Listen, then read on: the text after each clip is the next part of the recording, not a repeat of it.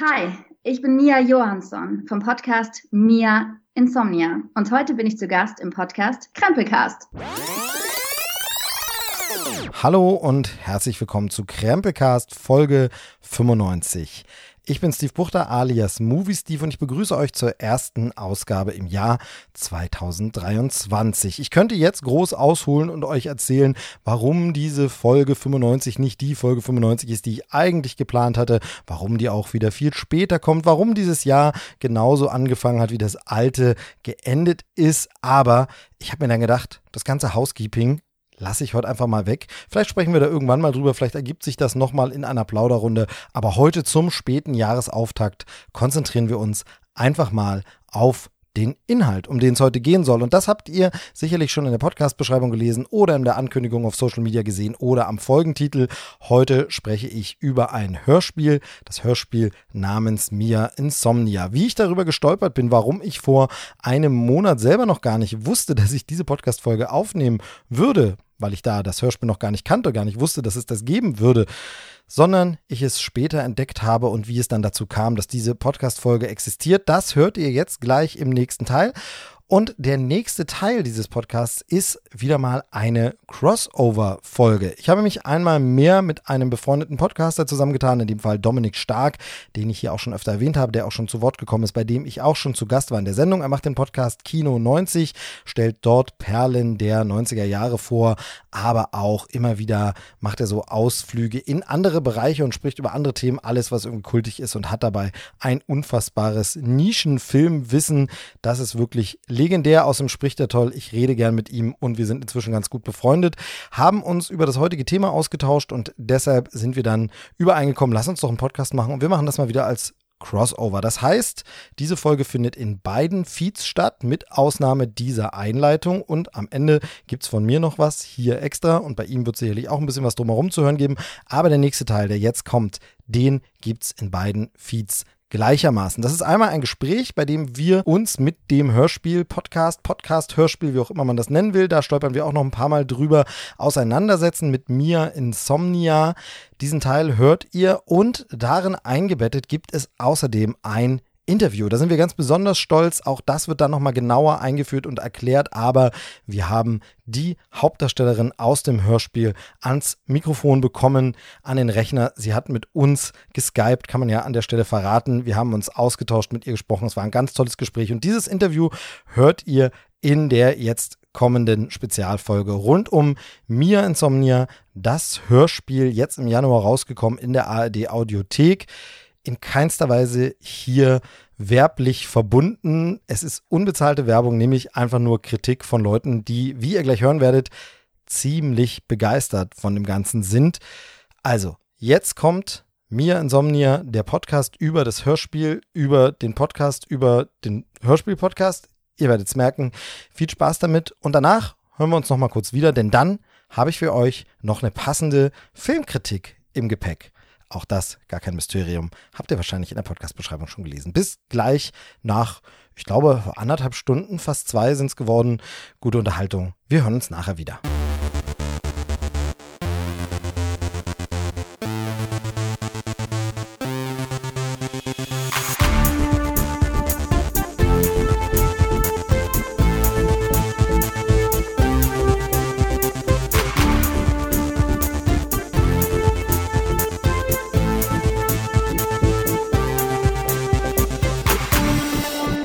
Ja, und damit sind wir auch schon mittendrin im Crossover-Teil dieser Podcast-Folge. Das heißt, den Teil, den ihr jetzt hört, den hört ihr genauso im Feed von Kino 90 als auch im Feed von Krempelcast. Nur die kleine Vorrede und vielleicht eine kleine Nachrede. Muss ich mal gucken, ob ich das hinterher noch mal ein bisschen auswerten will und euch noch mal sagen muss, Leute, es tut mir leid, was ich. Nein, okay. Ähm, er ist ja schon da, mein Mit-Co-Host. Wir sind hier gleichberechtigte Partner. Wie gesagt, jetzt kennst du das noch früher? Da sind wir nämlich schon beim Thema Radio. Da gab es auch so Sendungen, die simultan im Fernsehen und im Radio laufen. So ähnlich fühlt sich das jetzt an, nur nicht Fernsehen, sondern simultan in zwei Podcast-Feeds. Hallo Dominik. Hallo, äh, ja, crossmedial sozusagen zwischen den Pod-Welten, wenn es sowas gibt. Aber dann denke ich wieder an Pod People und an Invasionsfilmen aus den 70ern. Das soll ja heute gar nicht das Thema sein, aber die Paranoia, die damals vorherrschte, könnte ein Vorbote sein über das Thema, um das wir heute ein wenig kreisen werden. Ja, sehr, sehr gut. Ich finde es auf jeden Fall schön, dass wir mal wieder uns entschlossen haben, was gemeinsam zu machen. Ähm, funktioniert ja leider nicht ganz so oft, was natürlich jedes Mal immer nur komplett an dir liegt, weil du es einfach zeitlich nicht gebacken. Ich bin ja immer bereit und immer ready zum Podcasten. Deshalb kommen auch meine Podcast-Folgen so regelmäßig raus. Stammhörer wissen das, äh, falls es da überhaupt noch Hörerinnen und Hörer gibt, die regelmäßig den Podcast finden.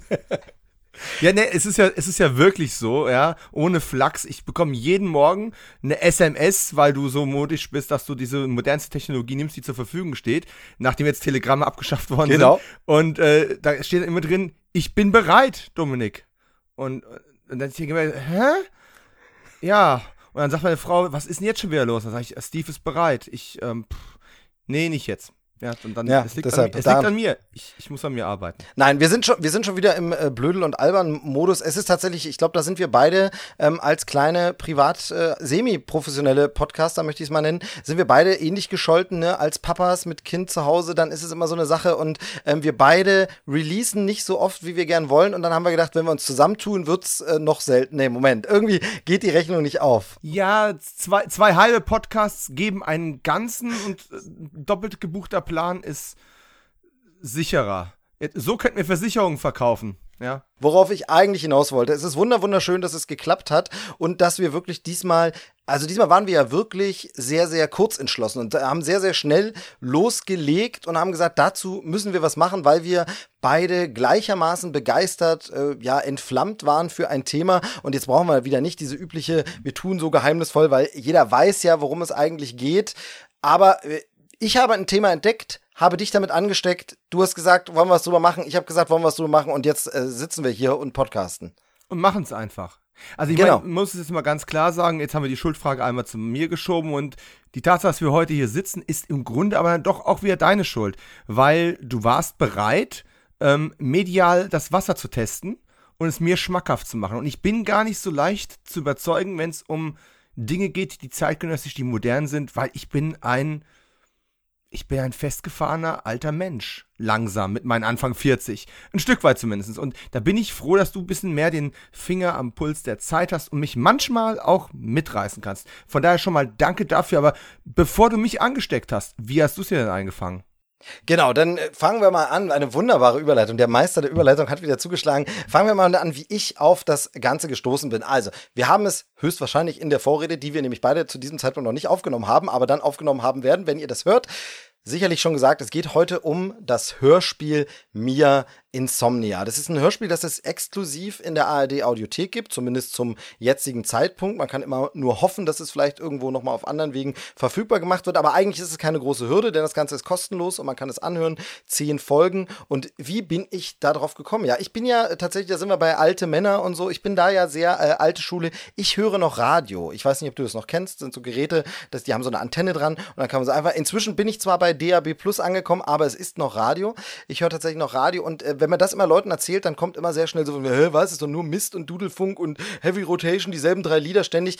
Muss ich aber immer sagen, ähm, wer das behauptet, der kennt einfach nicht die richtigen Radiosender, denn Radio kann sehr, sehr viel mehr sein. Ich bin mit Radio aufgewachsen, Radio sozialisiert und höre seit jeher Radiosender mit hohem Wortanteil, wo einfach große, viele Beiträge sind, wo es ähm, eher auch um kulturelle Themen geht, wo es natürlich um Nachrichten geht, wo aber auch Musik kommt. Ich bin jetzt nicht der große Fan von diesen so Deutschlandfunk oder sowas, wo dann fast gar keine Musik kommt, sondern nur noch Nachrichten oder irgendwie so Nachrichten 24 gibt es ja auch diese Radiosender, sondern ich mag so diesen Mix.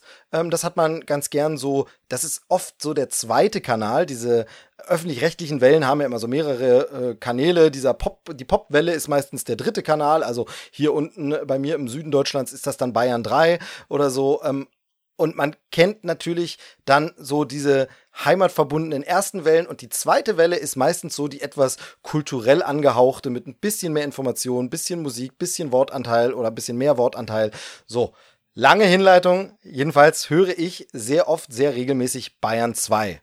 Unter anderem auch wegen der Pendelei, weil man natürlich den Verkehrsfunk ein bisschen hören möchte. Ich den Dudelfunk nicht ertrage. Also Bayern 2, ein sehr, sehr schöner Sender, gefällt mir wirklich gut, auch von der Musikauswahl. Und dort vernahm ich eines Morgens äh, einen Beitrag über eine neue Hörspielproduktion des Bayerischen Rundfunks. Es war im Grunde Eigenwerbung, aber es war ein etwas längerer, ausführlicher Beitrag.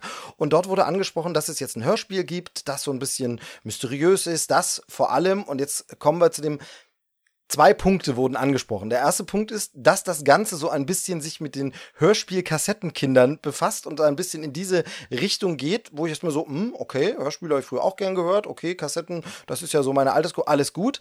Aber dann wurde ein Name, äh, ja, in den Ring geworfen, sozusagen als Werbebotschaft, war die Rede von Bastian Pastewka. Und da weiß ich natürlich, dass der ja selber passionierter Hörspiel-Fan ist. Ähm, der hat selber eine Hörspielsendung oder einen Hörspiel-Podcast, wo er alte Hörspiele ausgräbt. Der hat schon viele Hörspielsachen live äh, performt und hat Sachen so. Das heißt, für mich ist das so ein bisschen so ein Qualitätsstempel, wo man sagt, okay, wenn Bastian Pastewka bei einem Hörspiel mitmacht, dann ist da zumindest schon mal so ein Grundanspruch an, okay, der macht jetzt nicht alles mit, weil Hörspiel ist ihm wichtig und das muss dann schon eine ordentliche Produktion sein, wenn man ihn dafür kriegt. Also war mein Interesse geweckt und dann habe ich äh, das angehört und äh, du weißt es ja, wir sprechen ja, wir tauschen uns ja öfter aus, auch da wieder diese Papa-Thematik.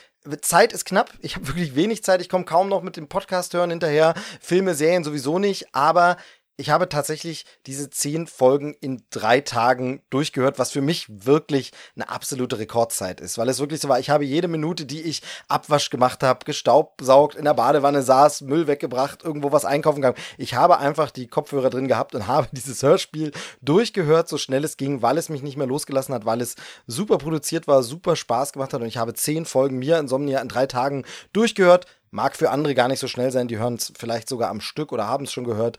Ähm, aber das hat mich total begeistert. Und dann habe ich gedacht, Moment mal, das ist eigentlich nicht nur was für mich, sondern das ist ja auch für Leute, die ich kenne, was. Und unter anderem erinnerte ich mich, dass ich unlängst eine deiner Podcast-Folgen gehört hatte, in der es spezialmäßig um TKKG ging. Und Jetzt kann ich dazu sagen, ich habe TKKG natürlich am Rande mitbekommen, aber ich habe nie diese Kassetten gehört. TKKG, ich habe da mal von der Trickfilmserie ein paar Ausschnitte gesehen. Ich weiß, dass es da Filme gibt. Ähm, ich weiß, dass es Bücher gibt, aber ich habe das alles nie verfolgt. Dazu sei gesagt, vielleicht jetzt auch für die äh, Hörer deines Podcasts, ich bin ja ostsozialisiert, also noch in der DDR geboren und aufgewachsen, bis dann irgendwann die Wende kam. Das heißt, ich hatte natürlich auch erstmal ein bisschen anderen Zugang zu Popkultur und habe ein bisschen ein paar andere Sachen gesehen. Dann mit der Wende kam natürlich ran, aber ich bin nie an diesen großen Hörspiel ran. Ich habe nie irgendwie Bibi Blocksberg gehört, ich habe nie ähm, Benjamin Blümchen gehört, ich habe nie TKKG und nie die drei Fragezeichen gehört, aber trotzdem habe ich mit ganz großem Interesse diese Podcast-Folge von dir gehört, weil ich die einfach super unterhaltsam, super spannend und super interessant fand und diese Faszination Hörspiel und Hörspielreihe und wie sich das entwickelt auch äh, super interessant fand. Und da hattest du ja jemanden zu Gast, der großer Auskenner auf dem Gebiet die drei Fragezeichen wiederum war und äh, da auch wiederum den Podcast macht. Also Kurzum, ich wusste, das Grundinteresse bei dir muss da sein, also schickte ich unverfänglich kurz was rüber hier. Übrigens, Hörspiel geht um Kassette, geht um Hörspiele, geht um äh, so ein Grusel-Hörspiel aller die drei Fragezeichen. Ähm, hör mal rein. Ja, und damit äh, lag der Ball bei dir. Jetzt, jetzt kommst du. Ja, äh, ich, kann, ich kann jetzt mit einer Sportmetapher kontern, aber da ich natürlich mit Fußball nichts am Hut habe und sportlich bin wie die Kartoffeln, die ich heute Abend hätte essen sollen, aber ganz ehrlich, du bist ja wirklich so eine Art, wirklich Pulsgeber. Ähm, du, das kann man ja mal so ein bisschen in die Karten schauen lassen. Du schickst ja nicht nur einmal im Monat einen popkulturellen Hinweis oder Link oder was auch immer. Und dann scanne ich das immer so ein bisschen durch und denke so, ja, hm. Und das hätte ganz einfach auch ganz schnell untergehen können. Ähm, Schnelllebigkeit etc. pp. Aber irgendwas daran hat gedacht, Hörspiel. Und ich weiß ja oder wusste ja da auch schon, dass du jetzt nicht der allergrößte Hörspiel-Fan, Connoisseur, Sammler oder was auch immer bist. Und dann dachte ich mir so, okay, alles, was ich davon weiß bis dato, was in deiner Nachricht stand oder in der kurzen Ausführung, die damit einherkam als Geschenkpapier sozusagen, ähm, klang nach Dingen, die mich grundsätzlich davon abhalten würden, und da, da bin ich jetzt auch ganz einfach transparent an der Stelle und es tut mir auch leid für alle, die zuhören. Glaubt mir, die positive Wendung kommt ziemlich bald in dieser Sendung. Ähm, ARD Audiothek. Ganz ehrlich, ich habe bis dahin noch nicht mal von der gehört, geschweige denn, dass ich ein großer Fan davon wäre, dass ich jetzt nochmal auf eine extra Plattform gehen muss. Ähm, das nächste Ding war, dann habe ich versucht, es abzuspielen im Badezimmer morgens beim Zähneputzen. Äh, ich, mm, ist mir dauernd die Audiothek auf meinem Handy abgeschützt. Das liegt gar nicht an der Audiothek, sondern an meinem extrem alten Handy. Aber mein Gott, ne, der Mensch will es bequem haben. Und dann dachte ich mir so, es ist öffentlich-rechtlich, ARD Audiothek. Es geht dann nur wieder nur das Handy. Ah. Aber das Problem ist, und das ist auch dein Verdienst, gerade als ich das Thema abhaken wollte, ich glaube, es war der zweite Tag, der Tag, nachdem du das ursprünglich mal geschickt hast, kam nochmal so ein, mm, bin jetzt weiter, bin fertig und, ach, mm, immer noch gut, aber ich will nichts, ich will nichts verraten. Da ich, okay, okay, geben wir der Audiothek nochmal eine Chance. Und ich muss ganz ehrlich sein, dann war es mir egal, dass die tatsächlich die App oder beziehungsweise der, die Browseranwendung auf meinem Handy x-mal abgestürzt ist. Ich war sofort gefangen. Was erstmal in allererster Linie ein Riesenverdienst von Hauptdarstellerin Julia Gruber ist. Deren Stimme, deren Art, das rüberzubringen, von dem ich noch am Anfang noch gar nicht erfassen konnte, was sie darüber bringen möchte. Man wird jetzt ein bisschen ins kalte Wasser geschmissen. Ähm, hat mich sofort, sofort, aber ne, am Ring durch die Manege gezogen. Und als ich da erstmal am Haken war, war es eigentlich um mich geschehen. Die, bei der ersten Folge war ich auch so ein bisschen, ja, das kann aber auch ganz schnell, ne? Wer weiß, ob die nicht ihr Pulver schon alles verschossen haben, die springen hier über so viele so, verschiedene. So, so sind wir ja, so sind wir ja immer, ja. sagen wir mal, ne? Wir gehen ja mit einer ge gesunden Grundskepsis immer erstmal rein. Ist wir ja wollen so, ja nicht ne? gleich sagen, alles geil, wir feiern es ab, sondern erstmal ist mal kritisch, aber man hört dann eben oder schaut oder liest oder was auch ja. immer Teil 2 trotzdem, weil man sagt, okay, äh, gucken wir mal. Aber tatsächlich auch wegen Julia Gruber und wegen der Narrative, die mich am Ende dann doch gefangen genommen hat, obwohl sie in der ersten Folge noch recht sprunghaft war. Es war nicht Bastian Pastewka, nichts gegen Bastian Pastewka. Ich mag ihn genauso gut wie wahrscheinlich jeder andere Deutsche, äh, der ihn jemals gesehen oder gehört hat. Das gehört irgendwo dazu, aber irgendwas war da dran. Und spätestens in der zweiten Folge war klar, okay, das ziehe ich bis zum Ende durch und bitte, bitte, bitte hört nicht nach sechs Folgen auf, gut zu sein und biegt dann irgendwo ab oder es wird offensichtlich, dass, dass es nicht ganz durchdacht war oder es irgendwie blöd wird oder dass der Bitte Stoff verkackt es nicht. Bitte verkackt ja, es nicht. Das, sag es doch, ein, sag es doch. Jetzt wollte ich genau. einmal einen etwas gewählteren Wortschatz benutzen. Musst du, bei, musst du bei meinen Hörerinnen nicht machen. Also da können wir gerne okay. hier Klartext sprechen. Verkackt's bitte nicht. Ja, verkackt's bitte nicht. Und dann muss man auch sagen, es hat mich ja nicht losgelassen. Ne? Ich habe versucht, es mir einzuteilen. Ich habe es also auch in, ich glaube, vier Tagen durchgehört. Also im Schnitt mehr als zwei Folgen pro Tag, aber versucht es ein bisschen einzuteilen. Und auch, ne, Zeit ist knapp zwischen drei Jobs und zwei Kindern. Ähm, und dann habe ich zwischendrin mal so ein bisschen Recherche. Ich wollte versuchen, keine Spoiler zu erwischen. Wichtige Sache. Äh, und habe dann so, na, wer hat das gemacht? Gregor Schmalzried, noch nie von gehört. Wer ist das? Geboren 1995. Na, ach komm. ach komm. Hält er das bis zum Ende durch? Ja, natürlich. Er, kann man gleich vorwegnehmen, ich, das Niveau. wie soll ich das formulieren? Ich möchte spoilerfrei bleiben. Aber es ist einfach so, man macht sich am Anfang ein Bild, man fängt irgendwann an, Erwartungen zu entwickeln, man fängt irgendwann an, sich ein, ein, ein Bild aufzubauen, wie das Ganze weitergehen könnte. Und da sind dann aber nicht nur ein oder zwei Schlenker drin oder ein überraschender Twist am Ende oder sowas. Nein, das, das geht auf so vielen Pfaden durch seine Geschichte durch. Alles wirkt natürlich aus dem vorhergegangenen sich herausentwickelnd. Nichts davon wirkt aufgesetzt oder gekünstelt. Und du merkst einfach, immer wenn, immer wenn du Angst haben könntest, jetzt fährt sich irgendwann fest, jetzt wird es irgendwann langweilig, jetzt können sie nicht mehr mehr Stoff haben als für eine weitere halbe Stunde. Finden sie doch noch eine Abzweigung und dann, und guck mal hier, wusstest du eigentlich, dass wir auch hier lang gehen können? Nein, das wusste ich nicht. War An der Stelle will ich dich ganz kurz ein bisschen einbremsen, weil ich glaube, jetzt haben wir so ein bisschen Vorbemerkungen. Jetzt müssen wir, glaube ich, mal ein bisschen was generell zu dem Hörspiel sagen. Und genau, du hast es gerade schon angedeutet. Also, wir werden versuchen, spoilerfrei zu bleiben. Spoiler, da gibt es natürlich immer so ein bisschen die alte Diskussion. Was ist ein Spoiler? Wie definiert man das? wann muss es passiert sein in einer Story, dass es kein Spoiler ist, etc. Wir werden natürlich das Grundsetting jetzt erzählen. Ähm, wenn ihr sowas gar nicht wissen wollt, dann sage ich, schaltet hier aus. Danke, tschüss. Hört mal Mia Insomnia. Richtig geiles Hörspiel. Aber wenn ihr ein bisschen mehr wissen wollt, gibt es gleich eine kurze kurzen Setup, worum geht's eigentlich bei dem Ganzen, was ist das und so. Dann werden wir ein bisschen drüber sprechen, was uns gefallen hat, warum es uns gefallen hat, warum es uns so angesprochen hat.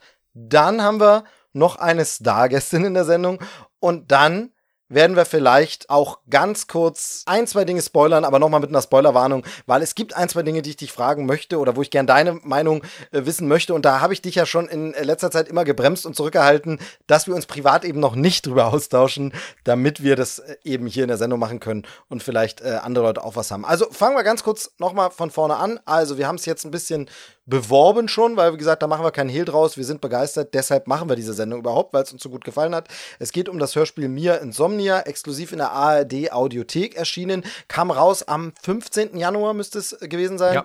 Ähm, zehn Folgen, die alle so eine Laufzeit, ich sag mal grob 20 bis 30 Minuten haben. Das variiert ein bisschen, da macht man das so ähnlich, wie man das heute von Streaming-Serien auch kennt. Man guckt halt, wo ist ein dramaturgisch sinnvoller Punkt für eine Unterbrechung und deshalb macht man jetzt nicht so vorgegeben, es muss jetzt immer genau 30 90 Minuten lang seine Folge, sondern man hält sich das so ein bisschen offen. Aber so im Schnitt eine halbe Stunde pro Folge. Und ja, dann versuche ich mich mal an der Geschichte, ohne zu viel zu verraten. Mir Insomnia ist ein Podcast über einen Podcast, nämlich über eine Podcasterin, Mia Johansson. Du hast schon gesagt, gesprochen, gespielt von Julia Gruber als Hauptfigur und auch so Hauptprotagonistin, so Hauptstimme, die wir eigentlich hören in diesem Hörspiel. Es gibt viele weitere Figuren und immer mal wieder Stimmen, auch so kleinere Parts, aber sie trägt das Ganze. Und sie ist Podcasterin und macht eigentlich einen Podcast über ihr ja, Lieblingshörspiel, ihre Lieblingshörspielreihe, die sie als Kind gern gehört hat. Sie ist eben auch Kind der 80er, also in den 80ern, 90ern aufgewachsen mit so einer Hörspielreihe. Die Hörspielreihe heißt Geisterjagd, ist also hier quasi ein Hörspiel im Hörspiel, analog zu Film im Film.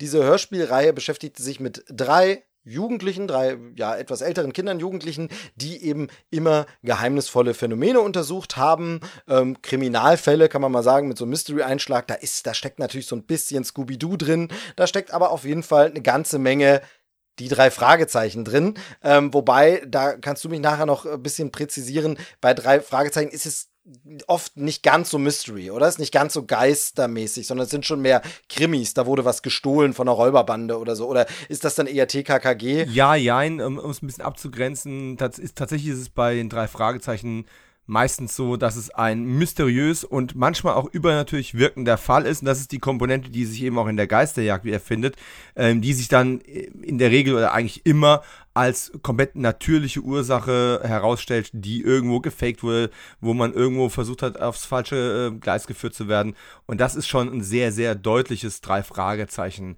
ähm, Element. Ansonsten, danke, dass du gerade noch Scooby-Doo gesagt hast, das lag mir die ganze Zeit auf der Zunge und ich wusste, ich wusste irgendwas, was was mit dem Hörspiel nichts zu tun hat und es ist voll Scooby-Doo, genauso wie Geisterjagd eben auch natürlich eine Titelanspielung allein schon auf die Gruselserie von Europa ist.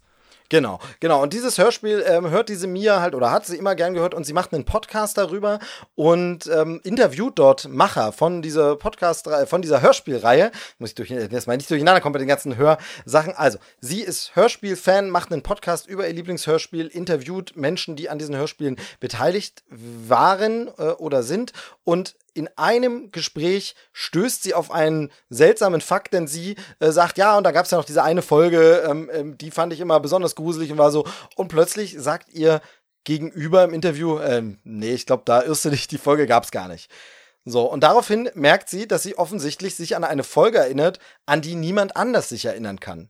So, was natürlich Zunächst würde man immer erstmal schauen, ja, das lässt sich irgendwie erklären. Ich habe mir dann was zusammengereimt. Äh, du kennst es, du bist ja äh, im Kino 90 Podcast, du besprichst ja sehr viele alte Filme. Wie oft hat man das, wo man einfach zwei Sachen verwechselt? Selber Hauptdarsteller, man ordnet es falsch ein, sagt, ach, das gehörte gar nicht zu der Filmreihe, da hat er eigentlich was anderes gespielt oder man kann es nicht mehr genau zuordnen. Man mischt sich in den Gedanken aus, das passiert mir öfter, aus drei verschiedenen Filmen einen zusammen und den gibt es dann gar nicht. Kennst du sicher auch sowas, oder? Es ist genau, es ist genauso wie, diese Geschichte mit uh, What's in the Box. Ne? Die Leute glauben zu wissen, was in Seven in der Box gewesen oder in Sieben in der Box gewesen ist. Ähm, man erinnert sich oder dichtet auch Dinge dazu. Die Fantasie spielt einem einen Streich. Etwas, was auch mal ähm, in einer sehr unterhaltsamen Episode der Akte X Neuauflage als äh, der Mandala-Effekt äh, nochmal behandelt worden ist. Also tatsächlich dieses diese kollektive Falscherinnerung an irgendeinen historischen, popkulturellen oder sonstigen Fakt, der aber tatsächlich dann irgendwie bei genauerer Betrachtung dem Realitätscheck eigentlich nicht standhält. Genau.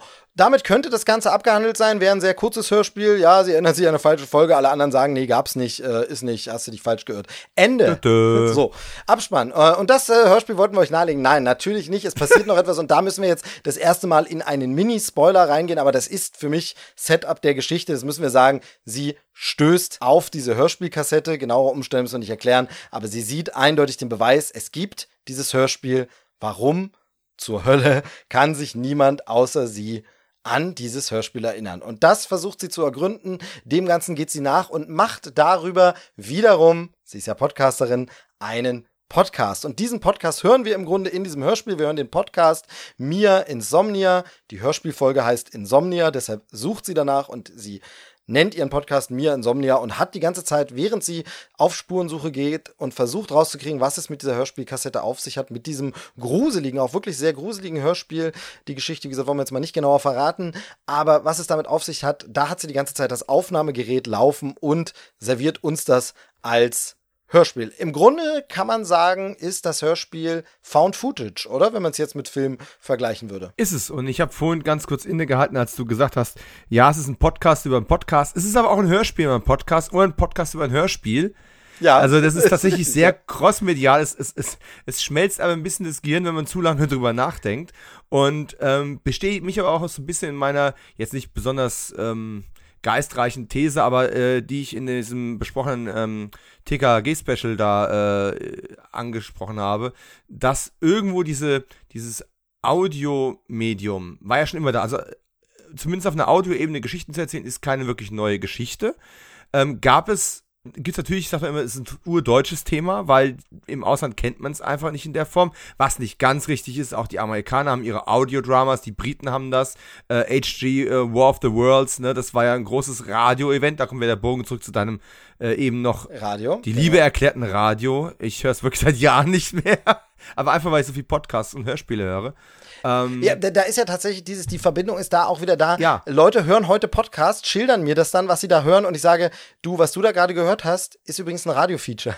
Also, ja. das ist halt ganz oft so dieses, dass wirklich, wenn du diese richtigen Sender eben hörst, dann hast du dort ja lange Wortbeiträge, Dokumentationen, wo eben auch, so ähnlich wie im Podcast, in diesem mhm. Erzählpodcast, jetzt auch von der Mia, in diesem Hörspiel wiederum, ähm, wo Leute mit einem Aufnahmegerät rumgehen, Interviews führen, mit Leuten sprechen, sagen, ich bin jetzt hier und guck mir das an. Das bietet auch Radio. Das hat über Jahrzehnte Radio geboten und angeboten und dann wurde es aber so ein bisschen überrollt von diesem Dudelfunk und von den Werbezeiten und die Leute und das ist so ein Punkt, ich als Radiokind, deshalb liebe ich wiederum Podcast so, weil, also auch den Podcast Boom, weil die Leute jetzt das wiederentdecken, was ich am Radio immer geliebt habe. Nur sie hören es jetzt als Podcast. Am Ende ist es mir aber wurscht, wie du es nennst, das Ganze. Äh, mhm. Man muss ja auch dazu sagen, wenn man sich das anguckt, die erfolgreichsten Podcasts, ähm, da sind immer Produktionen dabei, die Radiosendungen sind. Also die wirklich Radiosendungen on demand. Im Grunde dient der Podcast dann als Audiothek zum Nachhören, so wie wir die Mediathek im Fernsehen haben, wo die Leute nochmal die Sendung nachgucken. So hören sie es dann nach und wissen manchmal gar nicht, dass es eine Radiosendung war. Ähm, ähnlicher jetzt ist natürlich äh, aus der Kategorie Laber-Podcast und dann will ich auch den Exkurs gleich wieder einfangen, aber äh, zum Beispiel einfach ähm, Schulz und Böhmermann, das Ganze war ja zuallererst eine Radiosendung, die sie im Radio gemacht haben, die man dann auch als Podcast runterladen konnte, nämlich zum Nachhören, wer es im Radio nicht gehört hat. Und dann kam ein großer Streamingdienst, Podcast-Anbieter, der gesagt hat, wir kaufen euch vom Markt weg und ihr seid exklusiv bei uns und jetzt ist es ein Podcast. Aber eigentlich war es eine Radiosendung und genauso ist es. Sie macht ein Radio-Feature, wenn man so will, Genau, also es ist ein Podcast über Hörspiele, ein Hörspiel über Podcasts und ein äh, Podcast über Podcasts und ein Hörspiel über Hörspiele. So. Und wir machen jetzt einen Podcast über einen Podcast, der ein Podcast über einen Podcast und ein Hörspiel ist. Ich will es nur mal gesagt haben, und aber auch, äh, klar, ich sehe das genauso wie du, auch äh, Kalkofe, ne, kam vom Radio, ging über das Fernsehen, ist jetzt wieder bei einem Podcast gelandet. Und äh, um meinen eigenen Gedanken nochmal aufzugreifen, was ich dann da so ein bisschen aufgestellt habe, ist einfach die These, warum sind Hörspiele jetzt wieder da? Naja, weil, weil Audio-Content über Podcasts ein Second Life quasi bekommen hat und man dann eben vielleicht nicht immer nur Podcasts hören möchte, sondern auch eine Narrative gerne haben möchte und das bietet eben das Hörspiel. Ein Medium, das mal da war, das mehrere Medien, also Schallplatte, ganz prominent die Kassette, dann, dann später so ein bisschen noch die CD als Überbrückungsmedium und das jetzt quasi seinen Weg von hinten durchs Auge in die digitale Welt gefunden hat und ich bin unfassbar froh und glücklich, dass das Medium an sich wieder da ist. Auch wenn ich natürlich aus nostalgischen Gründen, warte mal, ich mache jetzt hier mal gerade einen Soundeffekt live on air. Herrlich. Ne? Wunder, ähm, wunderbar. Ich mag die Tapes immer noch, aber es ist ähnlich wie mit diesem, Achtung, Soundeffekt Nummer 2, live eingespielt. Es ist ähnlich wie mit diesem Trägermedium eines anderen Mediums, das wir sehr gerne mögen. Achtung.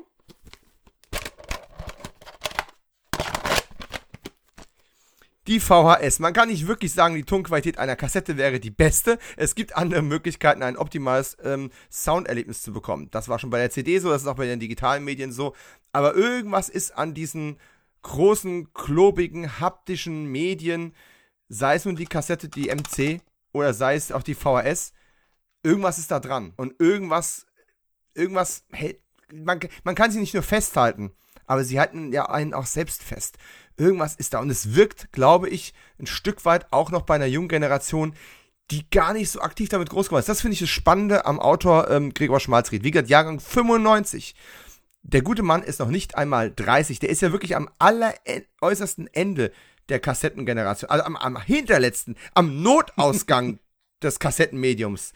Der, er hat es er hat's neulich in einem Interview mal gesagt, das ich äh, mit ihm gehört habe. Ja, er kennt noch Bleistift und zack und zack und zack. Übrigens, ich habe immer meinen Finger genommen. Hast du Bleistift genommen? Äh, manchmal Stift, ja, aber auch oft ja. mit dem Finger, ja klar. Wir also, hatten ja nichts. Das ist ein Symbolbild inzwischen, ne? Und der hat das noch mitbekommen, aber ist dann natürlich auch schnell in die CDs abgerutscht und und ist jetzt wieder äh, bringt jetzt quasi Hörspiel als Podcast ins Radio, das digital streamt.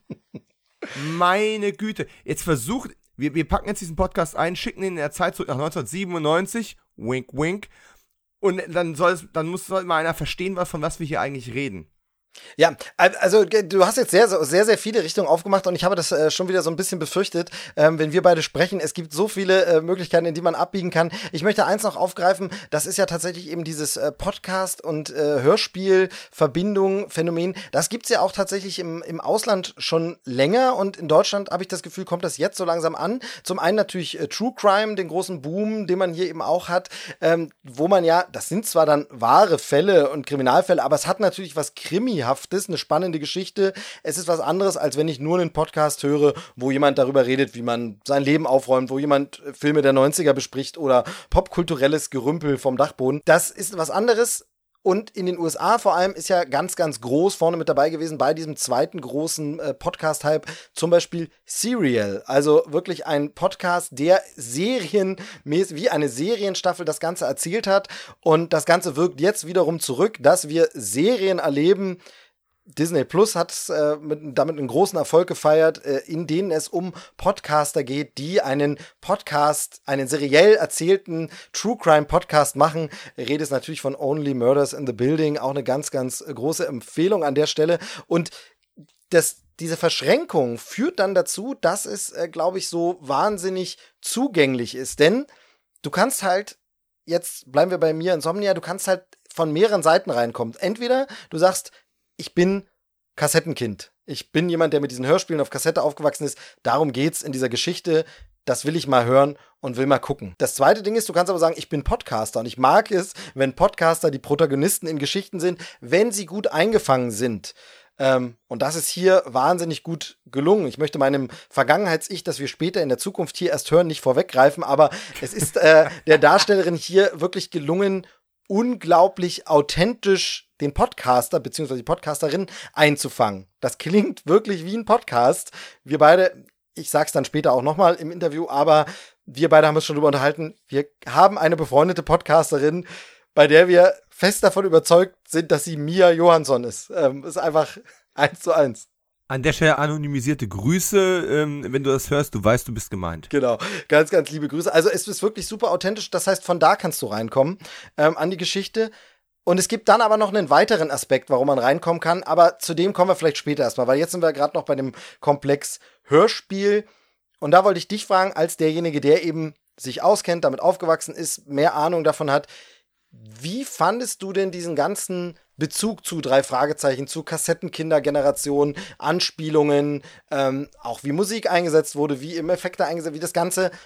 Also, hast du dich da gut wiedererkannt? Hast du gesagt, ja, verdammt, das könnte jetzt auch eine drei Fragezeichen Folge sein, die sie dort hört? Jetzt nicht das, was wir gehört haben, sondern das, was sie hört, könnte auch sein. Oder hast du gesagt, naja, da haben sie es nicht ganz getroffen? Oder ähm, weil wie gesagt, mir fehlt natürlich der Backkatalog TKKG, drei Fragezeichen.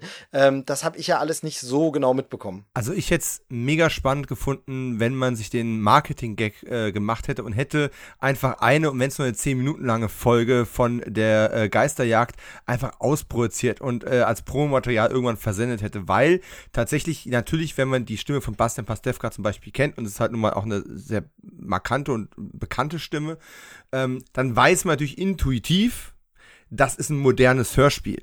Würde man es nicht wissen, man hat sich hier sehr, sehr viel Mühe gegeben von den Dialogen, von der Aufbereitung, von den Soundeffekten, später auch von den von, von Verfremdungseffekten her, ähm, sehr viel Mühe gegeben, mit diesem Medium akustisch sehr, sehr real umzugehen. Es fühlt sich an wie ein Hörspiel, wie eine Hörspielreihe, die es damals bei Europa zum Beispiel hätte geben können. Ähm, das ist jetzt nicht eine deutliche Anspielung auf eine bestimmte Serie. Das ist eine Mischung aus allen möglichen. Natürlich sehr prominent eben dieser Scooby-Doo-Faktor und äh, die drei Fragezeichen. Da ist aber genauso auch immer noch eine, eine Prise Fünf Freunde und eine Spur TKKG drin und so weiter und so fort. Und allein schon die Tatsache, dass diese Jingle schon genau auf diese Epoche auch passt, mit 90er, perfekt. Ähm, wir haben wiederkehrende Elemente, wir, die haben ihre eigenen Standardsprüche, ne? Da wird jetzt halt nicht die Visitenkarte von äh, den drei Detektiven vorgelesen, sondern äh, ne? da müssten wir jetzt sagen, wir sind der Movie Steve und Dominik und wir haben den Fall schon längst übernommen. Genau. So, äh, das sind einfach die, und diese wiederkehrenden Effekte, die auch immer wieder kommen, obwohl man in dem, in dem Podcast ja nur Auszüge aus dieser Reihe hört. Äh, das holt mich schon ab wenn ich nochmal einen Vergleich ziehen sollte für jetzt Filmfans, weil wir haben ja auch beide Podcasts, die immer sehr stark auf äh, Filmfans und äh, abzielen. Wenn man mal den Vergleich ziehen wollen würde zu einem relativ aktuellen Film, dann würde ich einfach mal den Vergleich ziehen zu Quentin Tarantinos Once Upon a Time in Hollywood und Bounty Law, dieser schwarz-weißen Western-Serie mit äh, Leo DiCaprio als, als Kopfgeldjäger, ähm, wo er sich halt auch hingesetzt hat und, und du ich finde, du merkst es dem Film auch an, dass Tarantino sich halt hingesetzt hat, keine Ahnung, ein halbes Dutzend Drehbücher für diese fiktive 50er-Jahre-Serie ähm, geschrieben. Und die paar Ausschnitte, die man da sieht, und diese paar Behind-the-Scenes-Schnipsel, die man da sieht, ähm, die wirken authentisch. Nur du weißt halt, okay, das ist, sind DiCaprio und Brad Pitt, das ist jetzt nicht ne, das ist nicht Lorne Green oder irgendwas. Genau. Weißt du, äh, woran mich das immer so erinnert, vergleichsmäßig ist es so ein bisschen wie so Dinge aus dem 3D-Drucker. Also wenn du sowas aus dem 3D-Drucker äh, synthetisch machst, dann hast du das da und denkst, krass, das ist ja wie damals. Wenn du dann ein bisschen genauer guckst, sieht man, wie es aus diesen einzelnen Schichten gemacht ist und siehst, ah, okay, ist es nur eine Hommage, ist es nur eine Replika, alles gut. Aber das ist nicht negativ gemeint. Ähm, deshalb, ich wollte nur deine Meinung wissen, weil genau, genauso geht's mir. Es fühlt sich für mich wahnsinnig glaubwürdig an. Es fühlt sich für mich wie ein echtes Hörspiel. Das hätte es so gegeben haben können. Carlo Bode könnte wirklich so ein Podcast-Star gewesen sein. Das ist äh, besagter Bastian Pastewka, spricht den hier. Ein Hörspielstar, kein Podcast. Genau, äh, Hörspielstar. Wenn ich da kurz insistieren das darf. Wird hier, das wird hier noch öfter passieren, glaube ich, diese, diese Verwechslung. Ähm, es fühlt sich für mich wahnsinnig plastisch an. Wie gesagt, obwohl ich eben dieses Wissen nicht habe, deshalb wollte ich es von dir noch mal ein bisschen eingeordnet haben. Denn bei mir ist es tatsächlich auch so, ich habe ja dieses gefährliche, dieses gefährliche Schwammhalbwissen. Das heißt, wirf mir irgendwo drei Brocken von irgendwas hin, ich sauge das auf, weiß das. Das heißt, ich verstehe natürlich drei Fragezeichen, irgendwelche Anspielungen. Ich sage, ah, das ist wie bei den drei Fragen. Ich habe nie eine komplette drei Fragezeichen Folge gehört. Ich habe nie ein komplettes drei Fragezeichen Buch gelesen und trotzdem verstehe ich bestimmte Catchphrases und trotzdem weiß ich bestimmte Sachen. Das heißt, Du bist eigentlich eine fleischgewordene KI? genau, im Grunde. Im Grunde, Im Grunde ist es so. Ich lerne das und simuliere, ich simuliere jemanden, der diese Podcast, äh, der, ich schon wieder, ich simuliere jemanden, der diese Hörspiele gehört hat, tatsächlich. Nein, ich habe halt Freunde, die das gehört haben, auch schon, bevor wir uns kannten, auch früher schon, ähm, weiß ich, Leute, die dann bei diesen Live-Veranstaltungen waren ähm, von drei Fragezeichen und so. Und dann schnappt man immer hier und da irgendwo was auf und findet es cool und das reicht mir, um mir eine Vorstellung zu machen, dass ich denke, wenn ich jetzt mir Insomnia höre, ich glaube, ja, ihr habt das gut getroffen, aber ich wollte es eben von jemandem, der es wirklich einschätzen kann, nochmal ein bisschen eingeordnet bekommen und von daher sehr, sehr schön, dass du auch sagst, weil das war auch mein, mein Gefühl bei dem Ganzen. Es ist sogar, es geht sogar so weit, dass ich äh, diese Jingle von der äh, Geisterjagd nicht von mir Insomnia, wobei die Musik auch gut ist, aber die Retro-Jingle, die 90er Jahre Jingle von der, von der Geisterserie, die ist mir noch eine ganze Weile im Ohr ja. geblieben. Sie kommt auch jetzt gerade wieder. Es ist wirklich, wirklich sehr schön. Und da kann man auch sagen, es ist halt auch wirklich gut produziert und aufwendig, weil das musst du ja alles auch machen drumherum. Genau wie du sagst, sie haben jetzt keine ausproduzierte komplette Folge, aber es wirkt so, als hätten sie die und hätten da nur Szenen rausgeschnitten. Ähm, und das ist äh, wirklich richtig, richtig gut gelungen. Ja. Was mich als 90er Jahre Fernsehkind unabhängig von meinen Hörspielerfahrungen, die Mitte der 80er schon begonnen haben, ähm, einfach auch sehr abgeholt hat, ist, dass ich schon ich weiß nicht, in der ersten Folge vielleicht noch nicht so hundertprozentig. In der ersten Folge habe ich mich noch sehr an True Crime erinnert gefühlt. Ähm, aber spätestens in der zweiten, dritten Folge war ich dann sehr in diesem Modus. Und das habe ich dir auch, glaube ich, damals geschrieben, wo ich gesagt habe, das fühlt sich für mich an, als ob ich jetzt in den 90ern vor der Glotzorke. Es ist Mystery Monday auf Pro 7 und es läuft eine Folge Outer Limits. Genau. Und das meine ich als höchstmögliches Kompliment an der Stelle. Genau, es hat, es hat tatsächlich so ein bisschen Outer Limits, Twilight Zone natürlich auch da, ähm, kann man so Anleihen finden. Aber genau, ja, exakt, das ist es, diese Mystery-Zugang, das ist das nächste. Wenn man jetzt wirklich sagt, okay, mit diesen Hörspielen kann ich nichts anfangen, mit dieser Podcasterei kann ich nichts anfangen. Es ist tatsächlich guter Oldschool Mystery, ohne dass wir zu viel verraten wollen, aber du hast vorhin einmal den Namen schon fallen lassen. Akte X, natürlich. Natürlich fühlt sich auch das so an wie äh, Mulder entdeckt eine geheimnisvolle Kassette. Was hat es in dieser Kassette auf sich? Das könnte auch ein Chris Carter Skript sein. Ja, äh, das ist so. Und äh, auch das im besten Sinne des Wortes. Es fühlt sich, es fühlt sich so unfassbar vertraut an. Und Mystery in der Art, die kennen wir zwar alle ein Stück weit, aber die gibt es aktuell gar nicht so sehr viel. Richtig. Und dieses, dieses Spiel mit dem, mit dem, mit dem Medium, mit dem Genre. Ich hatte ähm, mich mal zu dem Ausspruch hinreißen lassen, aber ich glaube, der ist nirgends aufgezeichnet worden, von daher wiederhole ich ihn hier gerne nochmal. Ähm, für mich ist Mia Insomnia so ein bisschen das Scream der Hörspielszene.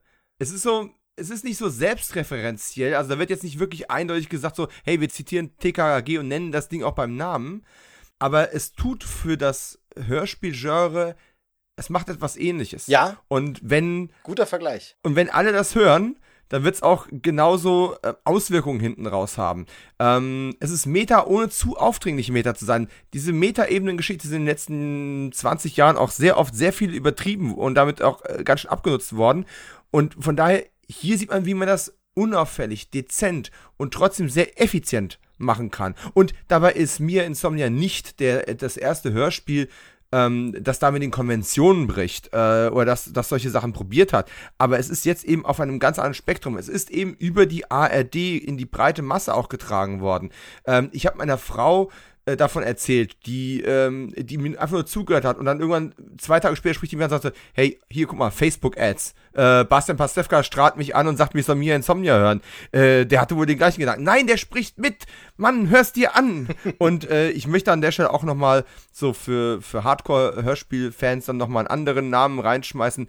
Ähm, Iva Leon Menger äh, ist, ein, ist ein Autor, der auch einiges für die Fragezeichen äh, geschrieben hat. Und der hat auch ähm, eine Hörspielreihe namens äh, Darkside Park und die Fortsetzung Porterville gemacht, der da auch schon sehr mit dem Medium gespielt hat. Und wie kann man dieses Medium ändern? Wie kann man zum Beispiel etwas anfangen, was sich wie ein Hörbuch anhört, das dann irgendwann so einen transformativen Knick macht und in ein Hörspiel quasi reinstolpert und das auf eine sehr Lost-artige Weise, also die Fernsehserie nicht ja. Kein Anglizismus an der Stelle, sondern ein Eigenname. Also von daher ist mir Insomnia dann nicht die erste Reihe, die das macht, aber sie macht es auf eine ganz besondere und eben fesselnde Art. Und ich glaube, ich habe das, also mein, mein Zukunfts-Ich aus der Vergangenheit, also sprich, wir nehmen diesen Podcast wirklich komplett rückwärts auf. Wir fangen mit dem letzten Teil an, nehmen jetzt den Mittelteil auf und machen irgendwann noch ein Intro. Super.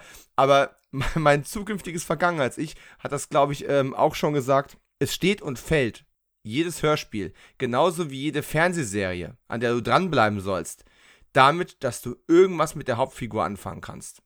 Und an der Stelle fehlt das Gesicht, du hast nur die Stimme. Und nur die Stimme trifft dich halt hier wie so ein Dampfhammer und du bleibst dran.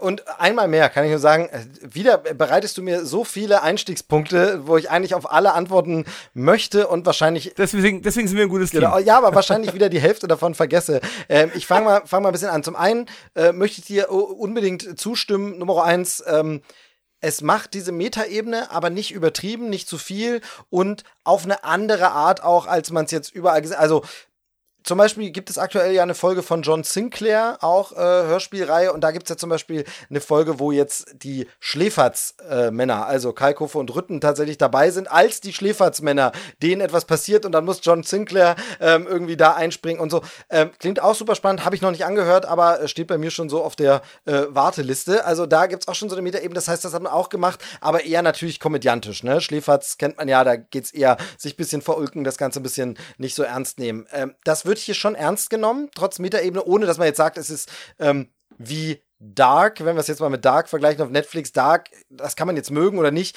aber das ist ja wahnsinnig getragen, wahnsinnig, das nimmt sich schon alles sehr, sehr ernst.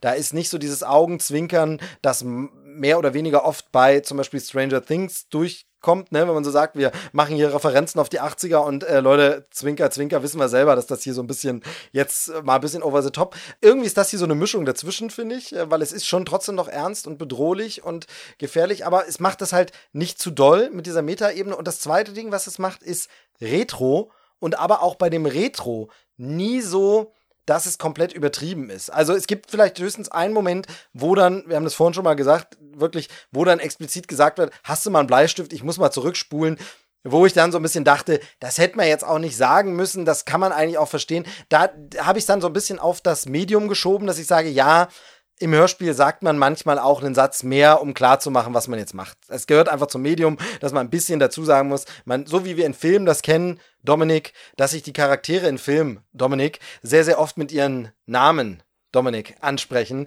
Ähm, das kennt man ja. Ähm, Oder Steve, ist dir schon mal aufgefallen, wenn drei CSI zusammenstehen, die sich erklären müssen, was ein Fingerabdruck ist? Zum Beispiel, genau, genau, sowas. Und äh, deshalb habe ich das mal darauf geschoben, ähm, dass da so ein bisschen. Aber diese Retro-Anleihen sind halt nie so. Und da haben wir wieder das mit dem jungen Autor des Ganzen, äh, nie so, dass man denkt, und jetzt erklären wir euch ganz kurz mal, was eine Kassette ist. Und jetzt erklären wir euch mal ganz kurz, wie ein Walkman funktioniert hat oder so. Gar nicht, sondern das floss so natürlich ein, aber immer so, dass ich das Gefühl habe, ein junger Mensch meine Tochter ist leider noch zu jung, um es anzuhören, weil es dafür dann doch zu gruselig ist. Aber ein junger Mensch wird, glaube ich, trotzdem das verstehen, was wie das mit diesen Kassetten und den Hörspielen und so war. Und das finde ich sehr gelungen. Also retro, charmant, glaubwürdig, ohne zu sehr, wo du sagst, ja, komm. Und jetzt, ja, es läuft noch ein Popsong im Hintergrund. Ach komm, Leute, nee, gar nicht. Also ähm, das, das finde ich tatsächlich auch ganz interessant. So, die anderen Absprungwege, wie schon gesagt, habe ich tatsächlich jetzt äh, tatsächlich schon wieder vergessen. Die kommen dann sicher noch, sicher noch her. Ich wollte ganz gern noch ein anderes Themenfeld noch aufmachen. Es ist sehr, sehr vielschichtig. Man könnte jetzt jede Folge analysieren, einzeln und auf Details eingehen, aber das wollen wir wegen der Spoilerfreiheit nicht. Aber ich möchte eine Thematik noch ansprechen, die hier auch mit reinkommt und die auf den ersten Blick mit dem Rest gar nichts zu tun hat, ähm, möchte man meinen, aber die sich trotzdem für mich glaubwürdig und gelungen einwebt. Und das ist diese ganze aktuelle zeitgemäße Debatte. Da geht es ja um die Welt als solche. Es geht darum, ja, in was für einer Welt leben wir? Ist die Welt, auch hier wieder, wir dürfen hier ein bisschen derbe sprechen, ist die Welt am Arsch? Ähm, ist sie wahrscheinlich. Oder sind es nur wir? Sind es nur wir? Ähm, und dann eine Thematik, die du sicherlich nachempfinden konntest. Ich konnte sie sehr, sehr gut nachempfinden, aber in diese Welt Kinder zu setzen. Kann man das eigentlich machen? Warum macht man das? Wie verantwortet man das vor sich selbst? Wie verantwortet man das vor den Kindern? Die das Hörspiel gibt hier eine sehr, sehr geile Antwort auf diese Frage, die ich aber nicht vorwegnehmen möchte. Aber es gibt, ne, oh. es gibt eine, an dieser Stelle äh, hätte ich gern aufgeschrien und gesagt, ja, Mann, diesen Satz, diesen Satz suche ich seit, ich, jetzt übertreibe ich mal ein bisschen, aber diesen Satz suche ich seit fünf bis acht Jahren, suche ich genau nach diesem Satz.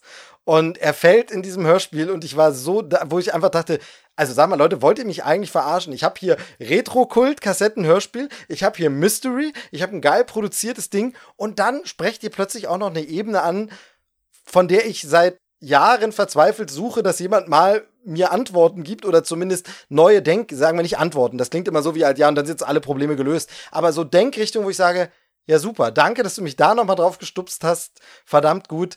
Ähm, also wirklich, das, das hat mich tatsächlich nochmal krass äh, bewegt und erwischt. Wie ging es dir damit? Den Satz, also ich habe aufgeschrien und ich habe den Satz auch im Real Life äh, schon angewendet.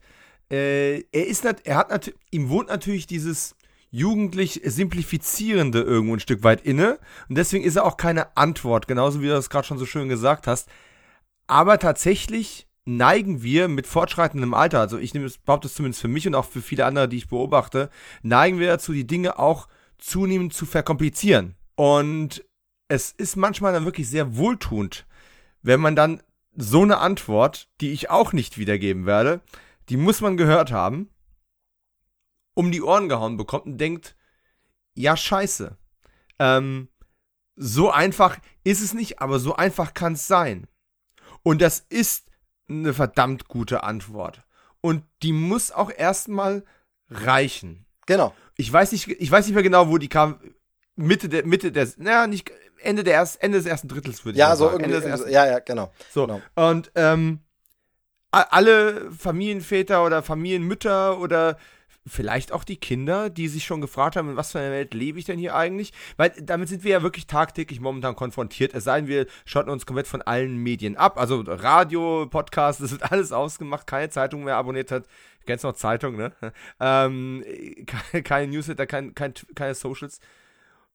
Du musst schon sehr viel ignorieren können, um dich nicht mit der Welt zu befassen und dir die Sinnfrage nicht ab und zu zu stellen. Und dass so eine Ebene und auch da, ähnlich wie die Metageschichte, nicht zu dominant, nicht zu aufdringlich. Aber wenn sie dann kommt, denkst du, scheiße, ist das gut. Und nochmal, Gregor Schmalzried, wenn du das hier hörst, du bist 27. Ich habe keinen Hut auf, aber ich ziehe ihn gerade. Es ist wirklich, ja, es ist wirklich krass, ähm, vor allem genau wie du sagst, es ist auch nicht so, es ist, äh, das klingt jetzt vielleicht nämlich so, das könnte man jetzt so raushören, es ist auch nicht Holzhammermäßig und es ist auch nicht so Gar nicht, äh, kitschig nee. und eklig, sondern es ist nur in dem Moment so, wo du wirklich so dachtest, ach krass.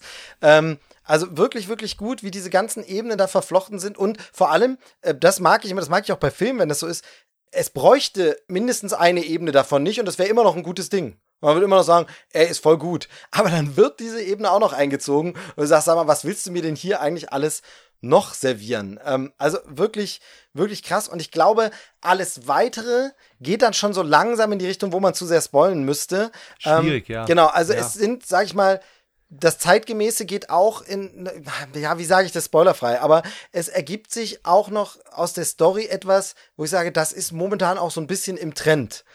Also da gibt es momentan, also ich sage mal, ich verklausuliere das, jeder, der das Hörspiel gehört hat, weiß ja, was ich meine.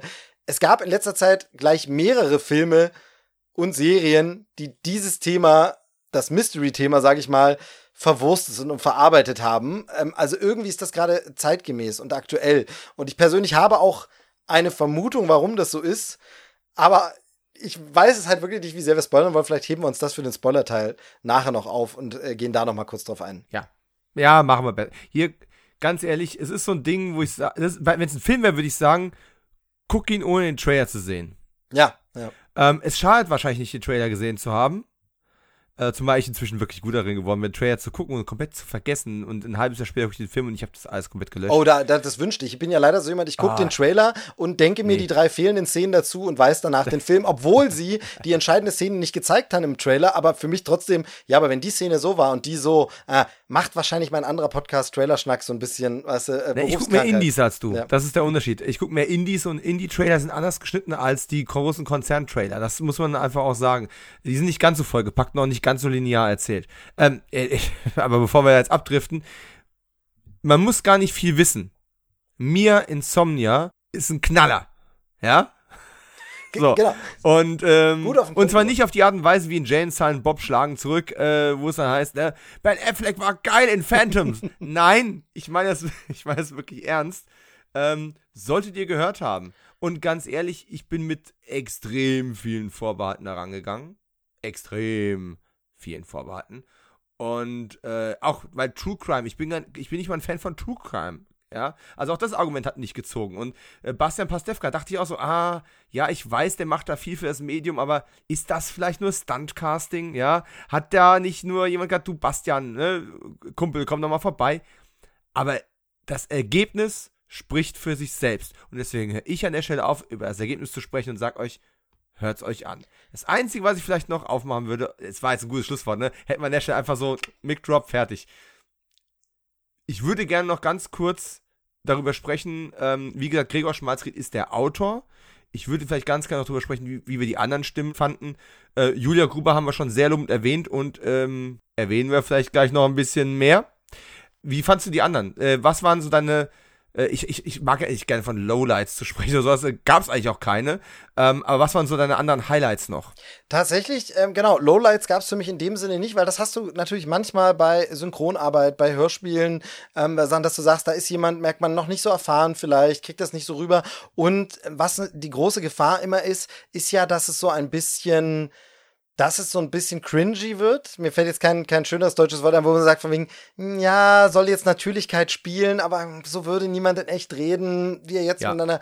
Ähm, Habe ich hier gar nicht, ähm, sondern tatsächlich ähm, Charaktere, die vielschichtig sind und die ja auch Raum haben, unterschiedlich zu glänzen, ähm, ohne jetzt spoilern zu wollen, aber man sagt, okay, kann noch mal unterschiedlich. Die Figuren sind ja facettenreich, genau, das reicht ja. Genau, schöne Facetten zu zeigen und deshalb ähm, finde ich, das, das ist dann gleichzeitig wieder fast ein bisschen ungerecht, aber ich finde alle anderen eigentlich insgesamt sehr gut, so dass ich da jetzt äh, kaum jemand rausstellen kann. Man muss äh, vielleicht noch über die Figur von Jens kann man vielleicht noch was sagen, wo man sagt, okay, der trägt da noch ein bisschen mehr, weil der auch, der muss auch immer wieder ein bisschen bisschen Dinge erklären und erzählen und einordnen und, und so ein bisschen in Ermangelung eines Erzählers, es gibt ja keinen Erzähler, ähm, fungieren und das äh, macht er dann natürlich sehr gut. Aber ähm, im, im Großen und Ganzen finde ich die alle, alle sehr stark. Es gibt schon einen Erzähler Mia im Endeffekt, ja, genau, wenn ich ja. das mal so äh, äh, kurz querschießen darf. Und die Figur des Jens, muss ich jetzt mal ganz ehrlich sein, das, die hat für mich die größte Wandlung gemacht. Und zwar aus einem ganz einfachen Grund. Ich, ich bin super ehrlich, als die Figur des Jens in, das erste Mal auftaucht und ich habe den Sprecher, ähm, hilf mir mit dem Namen. Jakob Tögel ist es. Jakob, genau. Als ich den das erste Mal gehört habe, war ich nicht begeistert. Und aus einem ganz einfachen Grund, weil er die Antithese von dem ist, was du gerade eben in den Raum geworfen hast. Nämlich dieses leicht überdramatisiert gekünstelte, das er komplett nicht hat. Und ich habe einen Moment gebraucht und gedacht, ja, aber verdammt, weil ich dachte so, das klingt, als würdest du einem Typen, der noch nie on air war, ein Mikro unter die Nase halten. Und das ist er ja auch. Genau, ja, eben. Ja. Und ich habe tatsächlich so die erste Folge, wo diese Figur dabei war, gebraucht, um mich zu akklimatisieren und zu denken, klar, Julia Gruber als Mia äh, Johansson ist Podcasterin, die ist es gewohnt zu sprechen und zu moderieren und das, das wirkt natürlich in der Art und Weise, wie sie es performt. Und Jens, die Figur des Jens, ist das eben nicht. Und da muss ich ganz ehrlich sagen, das erste Mal ich so, naja, also, also, ne, also, ne, die Mia, die klingt ja schon viel besser. Und dann, und dann am Ende dachte ich so, mein Gott, muss das schwer sein, diese Natürlichkeit genau. auch, in, auch in dieser Rolle zu bringen. Ähm, da hat er für mich wirklich einen Riesensprung gemacht. Also an der Stelle wirklich ganz großes Kompliment. Und da merkt man halt auch, wie sehr ich es gewohnt bin, dramatisiert und vor allem auf Kinder und Jugendliche ausgerichtete Hörspiele zu hören, wo eben ganz anders gesprochen und performt wird. Und wo ich tatsächlich gleich so ein bisschen auch sehr begeistert war, war äh, bei der Figur der Maren. Inea Boschen spricht sie. Exakt. Die habe ich vor allem bei ihrem, hm, wie verklausulieren wir das jetzt, bei ihrem zweiten Auftritt hat die ein paar Dinger rausgehauen auf eine so unfassbar trockene Art und Weise. Ich habe Tränen in den Augen gehabt. Das war und vor allem die beiden fühlen sich auch an, also nein, ich habe sie nicht angefasst, aber das fühlt sich akustisch so an, als wären die auch wirklich befreundet. Das, das, das wirkt alles, ja, das, das, ist, das Wort ist schon überstrapaziert, bevor wir überhaupt zum letzten Teil dieses Podcasts kommen. Es wirkt sich aber authentisch, es, es, es sieht authentisch aus, es hört sich authentisch an. Äh, wahrscheinlich riecht und schmeckt es auch authentisch. Sehr gut. Jetzt, dann haben wir noch jetzt mal nimm mir das Mikro weg. Komm. Dann haben wir den ganzen Cast jetzt noch mal lobend erwähnt und da wäre es ja jetzt eigentlich richtig gut, wenn wir jetzt vielleicht jemand aus dem Cast auch noch mal zu Wort kommen lassen würden. Und jetzt, ne? also wenn ich nicht gelernt habe vom Meister der Überleitung, dann weiß ich es auch nicht. Ich äh, bin sprachlos. Du warst es aber zum Glück nicht, als du, ähm, und jetzt müssen wir ja kein großes Geheimnis machen, denn wir haben es ja sicherlich auch schon angekündigt vor diesem Podcast, während es am Anfang gesagt haben, es wird sicherlich in der Folgenbeschreibung stehen. Wir werden auf Social Media ein bisschen die Werbetrommel rühren. Und wenn nicht, Überraschung. Du warst zum Glück nicht sprachlos, als du Julia Gruber angesprochen, angeschrieben, angefragt hast, gesagt hast, ähm, du, wir sind begeistert, wir wollen darüber podcasten und wir fänden es toll, wenn du auch äh, sprechen würdest bei uns. Ähm, durch welche Wege musstest du gehen? Was musstest du alles in Bewegung setzen, um das zu ermöglichen? Ich möchte ja jetzt niemanden ermutigen, äh, alle möglichen äh, öffentlichen Personen einfach auf Socials anzuhauen. äh, macht das nicht, das kann manchmal ganz schön lästig sein, aber ganz ehrlich, ich finde, ähm, man denkt immer so, ja, wahrscheinlich belästigt man Menschen, wenn man ihnen sagt, dass man ihre Arbeit sehr zu schätzen weiß und dass einem das irgendwas gegeben hat und dass man ähm, auch gerne das, das gute Wort verbreiten möchte. Ja, das kann vielleicht lästig sein, aber ich dachte mir, vielleicht auch nicht. Wir, wir kennen das ja auch. Wir als Podcaster, die jetzt nicht irgendwo äh, in großem Scheinwerferlicht stehen, wir sind jetzt keine in dem Sinne Prominenten in irgendeiner Form.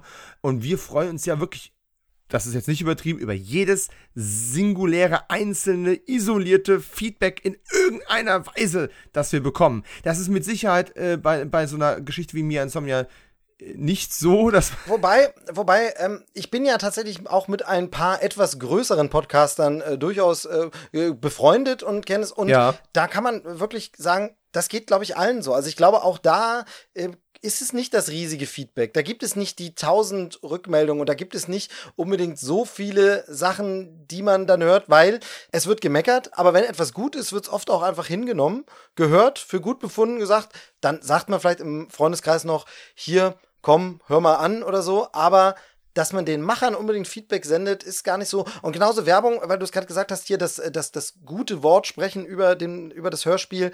Das habe ich nämlich vor dieser Folge, wo wir uns das überlegt haben zu machen, ähm, auch schon so gedacht, müssen wir eine Folge darüber machen? Genau wie du gesagt hast. Ich sehe auch gerade ständig überall in den Socials, überall Werbung dafür. Also ich bekomme das ausgespielt. Natürlich Targeted Ads wahrscheinlich, weil ich mich damit beschäftigt habe, kommt es wieder. Ähm, das mhm. ist so mhm. ähnlich wie mir ein großer Online-Händler andauernd Kühlschränke vorschlägt, nachdem ich einen Kühlschrank gekauft habe. So ähnlich ist es hier. Ich habe das gehört. Too late. Ich habe das gehört, das Hörspiel. Jetzt bekomme ich es überall angeboten, aber wahrscheinlich ist auch viel Werbegeld drin. Und dann habe ich nämlich auch kurz überlegt, müssen da wir zwei kleine Hanseln jetzt einen Podcast drüber machen? Haben die das überhaupt nötig, da positiv drüber, dass da jetzt jemand nochmal, die brauchen unsere Werbung nicht? Aber dann habe ich gedacht, nee, aber für mich, ich möchte da gern drüber sprechen, weil es positiv ist. Und genauso ist es mit dem Feedback. So geht es mir nämlich auch oft, dass ich einfach sage, ich schreibe den jetzt einfach mal und entweder kommt was zurück, was in vielen, in sehr vielen Fällen sogar ein, oh, danke, cool ist. Und dann war's das. Dann muss auch kein Riesengespräch draus entstehen, ja. sondern, oh, danke, cool, freut mich. Super, wunderbar.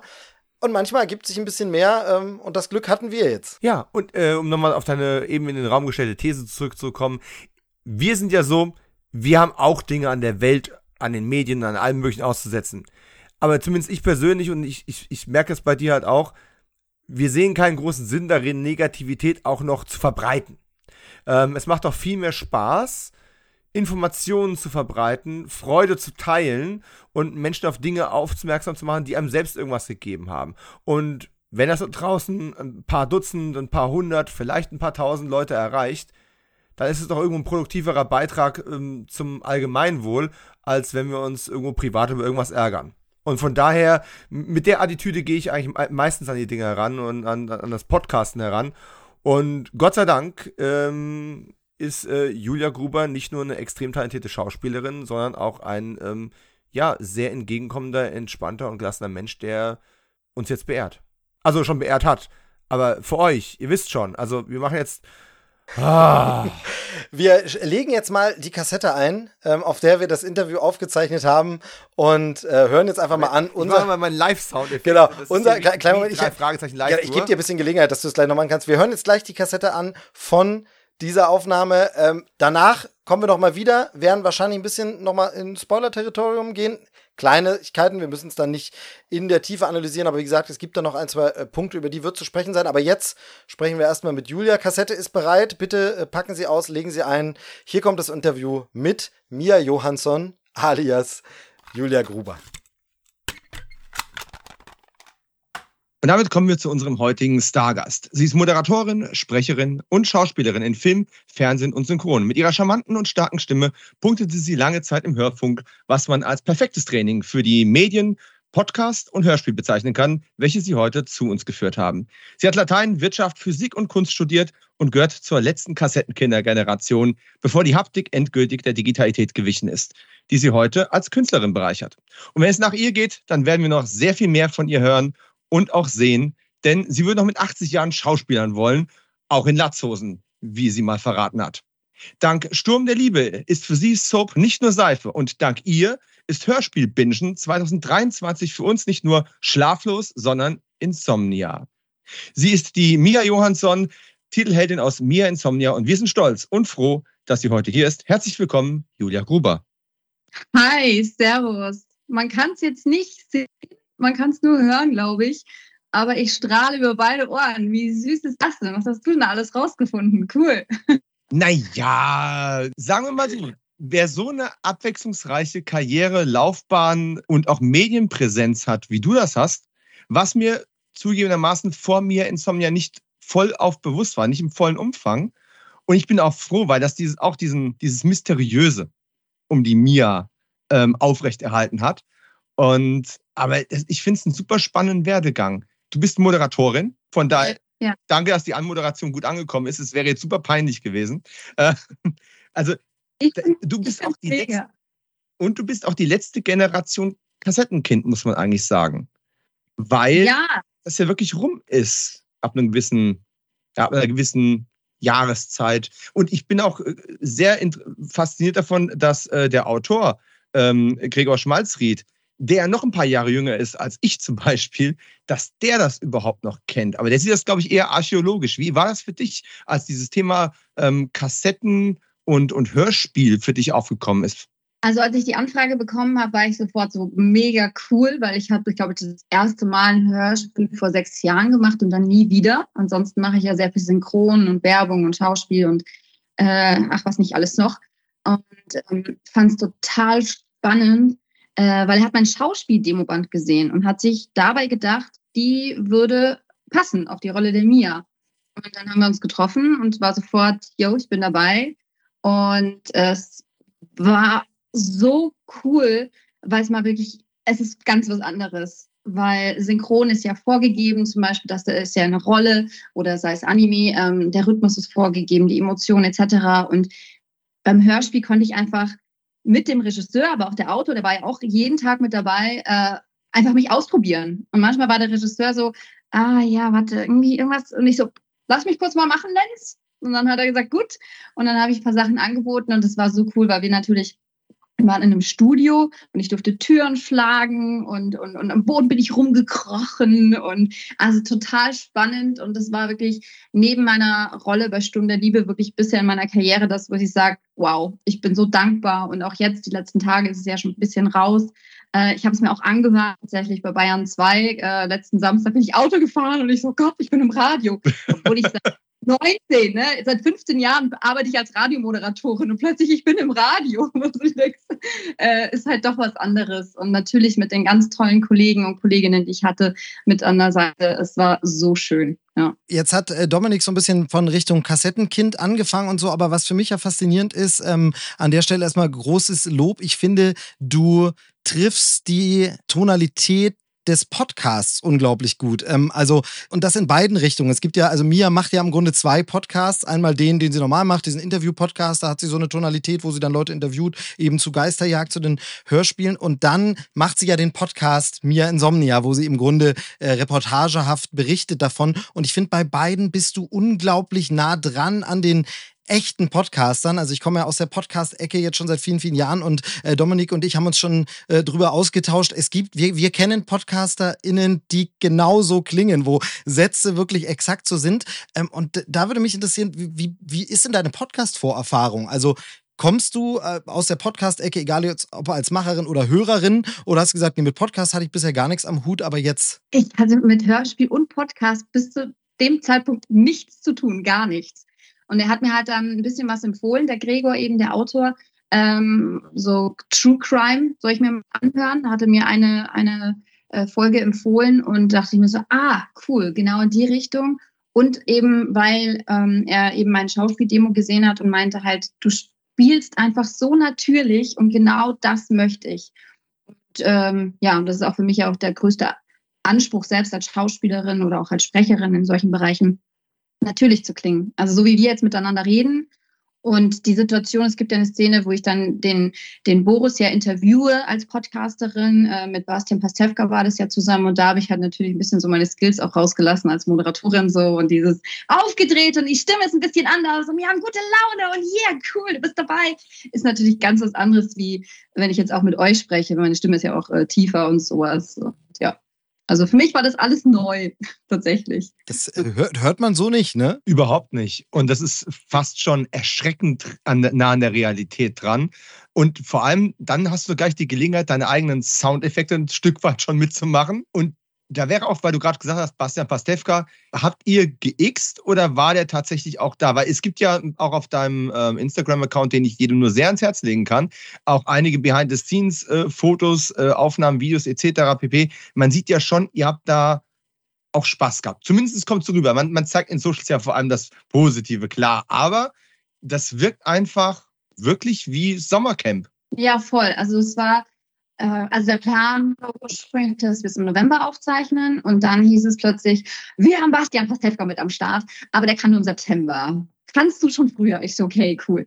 Hm. Aber für mich war das natürlich mein erster Aufnahmetag und dann kommt gleich Bastian rein und denke so, oh Gott, oh Gott, oh Gott, für mich ist es ja trotzdem zwar ein Kollege, aber irgendwie, ne, also es ist einfach ein Kollege, der schon sehr viel gemacht hat in verschiedenen Bereichen. Und dann kam er einfach rein und so, ja, hallo, ich der Bastian. Und hat einen Witz nach dem anderen gemacht.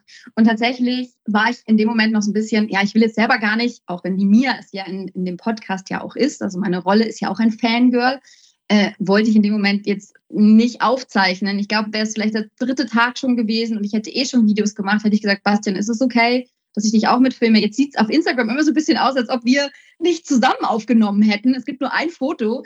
Äh, ansonsten wurde nichts gefilmt, so ein bisschen. Also ich glaube, der BR hat noch gefilmt, aber äh, ich selber habe nichts aufgezeichnet. Erst dann wirklich im November, wo ich gesagt habe, Leute, ich habe so Bock, da einfach behind the scenes. Ich liebe sowas ja auch. Ich habe das bei Sturm der Liebe damals auch ganz viel gemacht, weil Leute möchten einfach auch wissen, wie läuft es eigentlich ab? Ja, wie, wie ist sowas entstanden? Und wenn man dann zum Beispiel sieht, wie ich, ich hatte ja so ein Aufnahmegerät in der Hand und bin so durchs Tonstudio, stand an einer Stelle und bin immer so auf der Stelle gelaufen und musste kalt bibbern und, und irgendwie sagen, okay, hier drüben irgendwie, boah, das ist die Schule und oh, es ist so kalt und warte, ich muss mir kurz das Mikrofon. Und ich war einfach in einem T-Shirt gefühlt, äh, oder ich hatte eine Jacke noch drüber, dass man so ein bisschen das Geräusch hört. Aber ich habe geschwitzt eigentlich und bin dann durchs Studio gelaufen. Und das ist, glaube ich, schon manchmal cool, so, wie wird sowas produziert? Und deswegen mache ich das super gern und nehme halt gern Leute auf Instagram halt mit. Ja. Aber ich habe Bastian Pascal wirklich äh, getroffen und wirklich äh, privat ist der so cool. Ich habe nur gelacht die ganze Zeit. Das ist auch die eine Anschlussfrage, die ich mal äh, reinwerfen möchte, weil klar, Bastian Pastewka ist ein großer Name, aber du bist die unbestreitbare, unanfechtbare, nicht nur Haupt, sondern einfach auch Titelrolle. Und jetzt hast du dieses, dieses Angebot bekommen und du fandest das spannend, aber jetzt mal ganz ehrlich, du hast so viel Erfahrung, so viel Souveränität, aber hat dich das darauf vorbereitet, quasi der drehende Angebot, weil letzten Endes es steht und fällt damit, dass mir bei den Hörerinnen und Hörern ankommt, dass das natürlich wirkt, dass das super rüberkommt. Und wie war dieser Verantwortungsdruck? Oder war überhaupt einer da? Du hast gesagt, ah, come on, walk in the park. Ich habe mich mega gefreut und war einfach nur happy und vor allem auch dankbar, dass ich die Chance bekommen habe.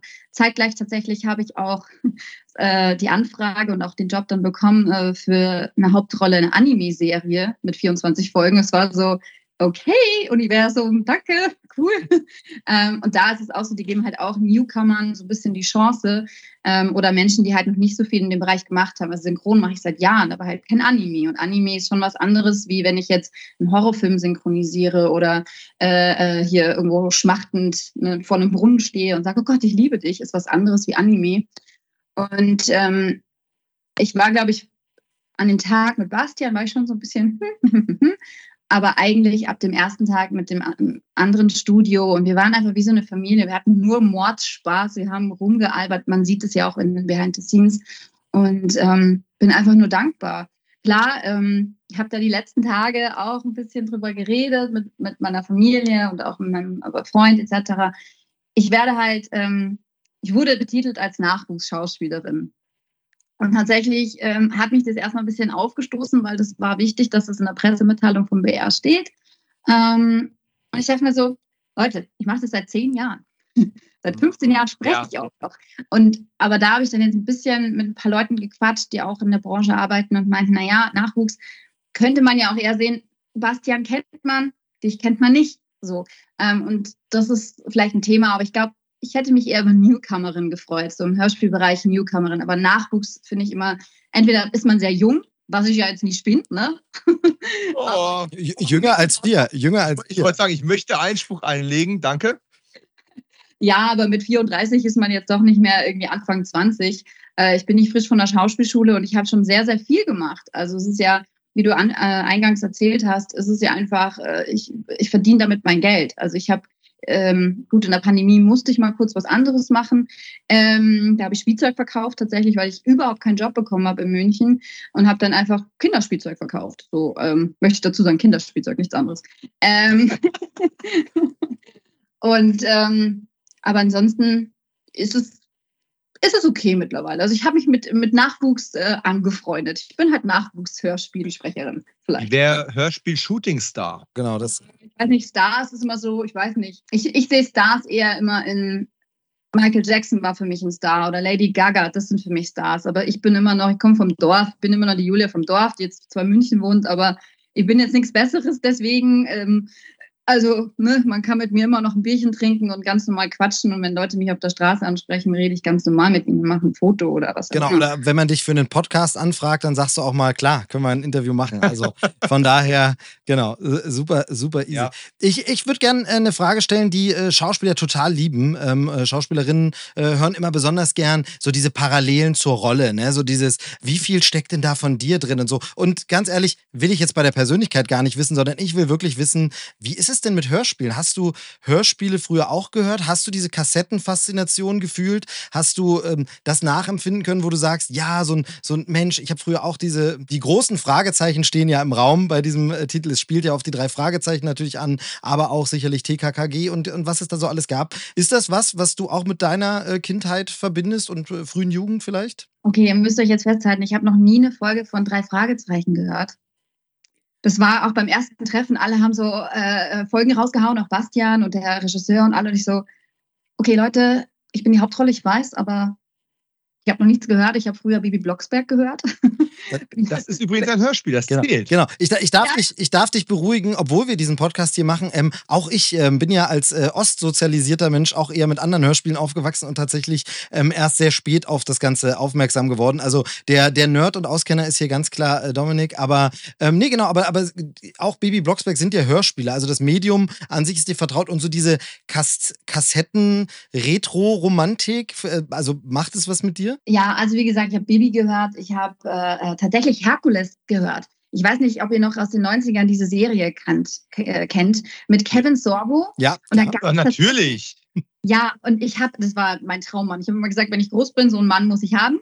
Ah. Ähm, da war ich super klein und das habe ich gehört und äh, Kassetten, klar, ganz gängig ja, Bleistift. Ja, also wir, wir brauchen einen Bleistift, um das zurückzuziehen oder aufzuziehen. Und ähm, als Kind, ich habe es gehört und ich habe es geliebt und ich würde es auch, ähm, ich habe aktuell noch keine Kinder, aber ich möchte meinen Kindern das auch mitgeben, ähm, auch, auch zeigen, auch äh, wie die Medien äh, oder ja, das Medium auch früher anders aussah zum Beispiel. Und ich glaube, ähm, klar, es gibt ja auch wieder Plattenspieler, weiß ich nicht, ob sich die Kassette nochmal durchsetzt in, in der Zukunft. Schwierig. Aber zumindest, ich finde es wichtig, weil einfach die Fantasie ja auch angeregt wird. Also jeder hat ja sich dann, kann sich ja eigene Sachen vorstellen, wie ein Raum aussieht oder jetzt allein in, in unserem Hörspiel, wie sieht denn wirklich dieses Schulgebäude aus, ja? Oder wie sieht Mia wirklich aus, wenn man jetzt mein Gesicht nicht dazu hat? Also jeder hat ja, die Fantasie wird angeregt und das ist so wichtig für jeden und auch, auch als Erwachsener. Ich finde ja mittlerweile, es gibt ja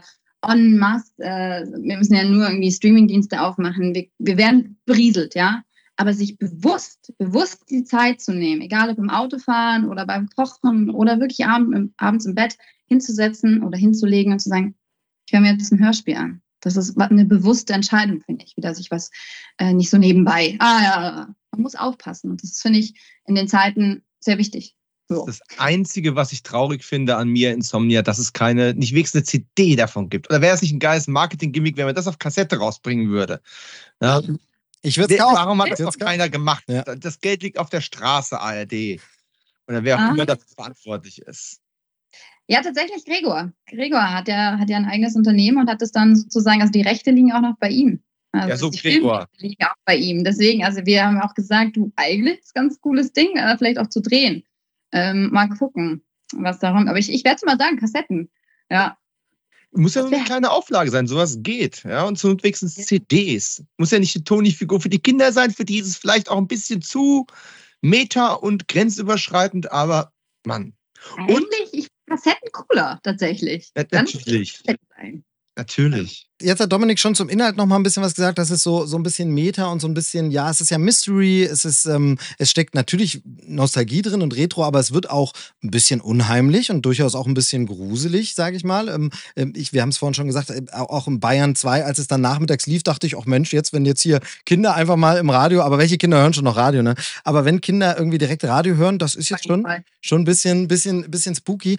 Ähm, aber wie, wie, war das denn für dich so? Ähm, ist, sind das so Stoffe, die du selber auch, also wo du sagst, ja, das ist auch äh, genau die Richtung, die ich super gern mache und ähm, die ich auch, also das war auch was, was dich dann besonders gereizt hat, weil es eben so eine Mystery-Komponente hat? Voll. Also ich schaue aktuell, äh, ich bin ein bisschen später dran, aber aktuell schaue ich 1899. Ähm, und äh, Dark habe ich natürlich auch durchgesuchtet und äh, finde es total spannend. Also ehrlich gesagt, während der Aufnahme, eigentlich letzte Woche erst. Am Freitag hatten wir im Nachgang, ein paar Tage später, als es äh, Release schon war, haben wir uns ein bisschen zusammengesetzt und irgendwann war der Autor weg und ich so, soll ich mal Tacheles reden? Hat eigentlich jemand verstanden, wo es, also wo es wie, wie das überhaupt alles zusammenhängt, wie viele Mias gibt es jetzt eigentlich, ja? So, und äh, so beim Aufzeichnen war das auch irgendwann, gab irgendwann gab es den Punkt so, okay, wir müssen das jetzt mal kurz besprechen und dann wurde mir das erklärt, ah, es gibt noch die und die und das und so, also ich will jetzt nicht so viel verraten, genau. aber es war, ah, okay, also ich finde es total spannend, ähm, ich mag sowas, also ähm, ich selbst ähm, bin da doch eher ein bisschen ängstlich, also ich habe ja sehr viel Synchron gemacht im Horrorbereich und da sage ich auch immer, Leute, zeigt mir erstmal das Bild, bevor ich beides sehe, weil Ton und ich, ich schreie da wirklich rum. Also gab es mal ein Studio und meinten die dann auch damals so, äh, Entschuldigung, bist du gerade wirklich erschossen, also erschossen worden? Ich so, nee, nee, nee. So, und, Method äh, Acting nennt man das, glaube ich. Ja, genau. Aber äh, ich finde es cool. Also Mystery ist mega. Also ich fand es mega auch da. Ähm, naja, also es wird ja ganz oft danach gefordert, dass es eine zweite Staffel gibt. Äh, ich habe auch gesagt, Gregor, ich finde eigentlich, äh, wäre schon ganz nice, weil, ne? Wir, wir wären dabei, glaube ich. Wir wären, glaube ich, dabei. Als Hörer auf jeden Fall wieder. Ähm, und ist es dann vielleicht auch was, wo du so ein bisschen sagst, ja, wäre schön, ähm, du hast jetzt natürlich schon die Produktion angesprochen, die es gibt, aber wenn es das auch im Filmischen aus Deutschland mehr gäbe, also den Genrefilm, ähm, die Richtung Mystery, die Richtung Grusel und, und solche Geschichten, das sehen wir ja doch ein bisschen selten. Es ist ja doch immer sehr viel, sag ich mal, der der, der klassische Tatort, wobei man sich da ja auch immer mehr wegbewegt. Aber ähm, ist das was, wo du sagst, äh, das vermisst du?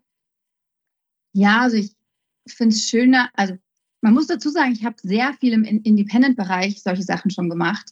Ähm, vor Jahren Becker Tech, so lustig, es war voll independent, ja. Plastiktüte wird lebendig und äh, macht alle anderen Plastiktüten lebendig und greifen die Menschheit an. Und da habe ich auch die Hauptrolle gespielt. Und da solche Sachen. Oder ein Kumpel von mir hat jetzt ein Drehbuch geschrieben. Gut, jetzt hat er erst noch einen, einen Kinofilm rausgebracht oder bringt jetzt einen Kinofilm raus äh, und hat dann so einen Horrorfilm auch total auch verzwickt und der mit dem und dem irgendwie zusammen in den 80ern und das drehen wir wahrscheinlich jetzt im Herbst. Ich liebe es, solche Sachen zu drehen und ein Bekannter von mir, der macht auch ah, dieses X-Factory. Der, der macht da ganz viel Regie und produ nee, produziert das auch.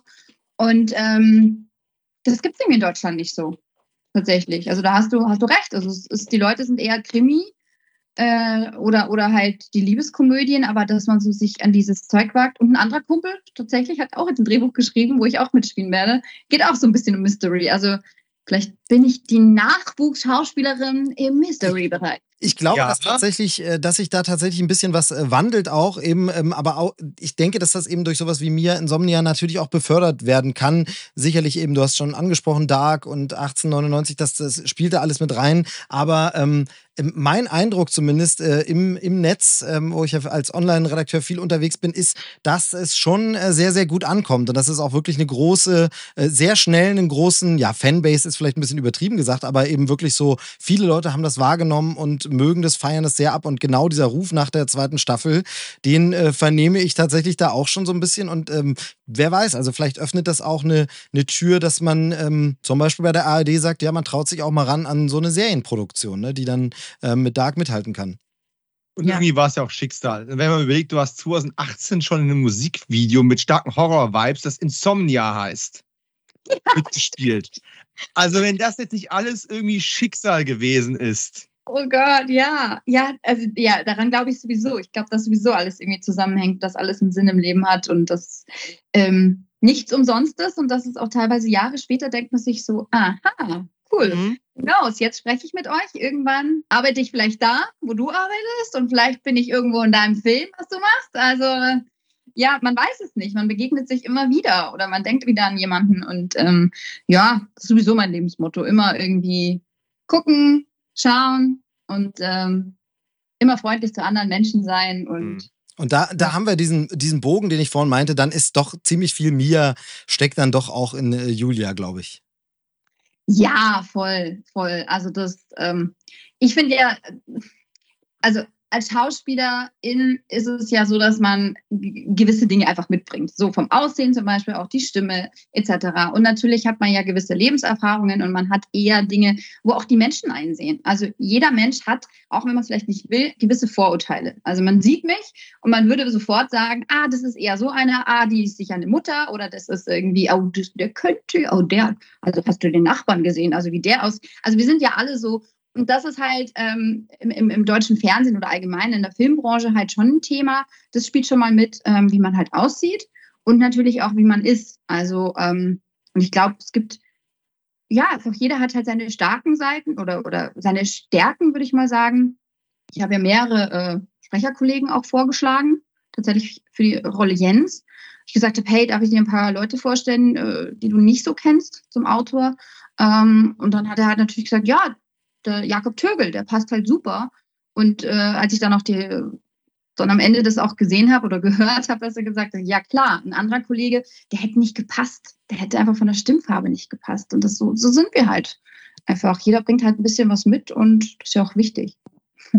Bevor uns die Zeit davonläuft, äh, möchte ich nochmal betonen, die zweite Staffel muss kommen, die Fortsetzung muss kommen. Die Verfilmung macht vielleicht was mit dem Kopfkino, aber ich wäre interessiert.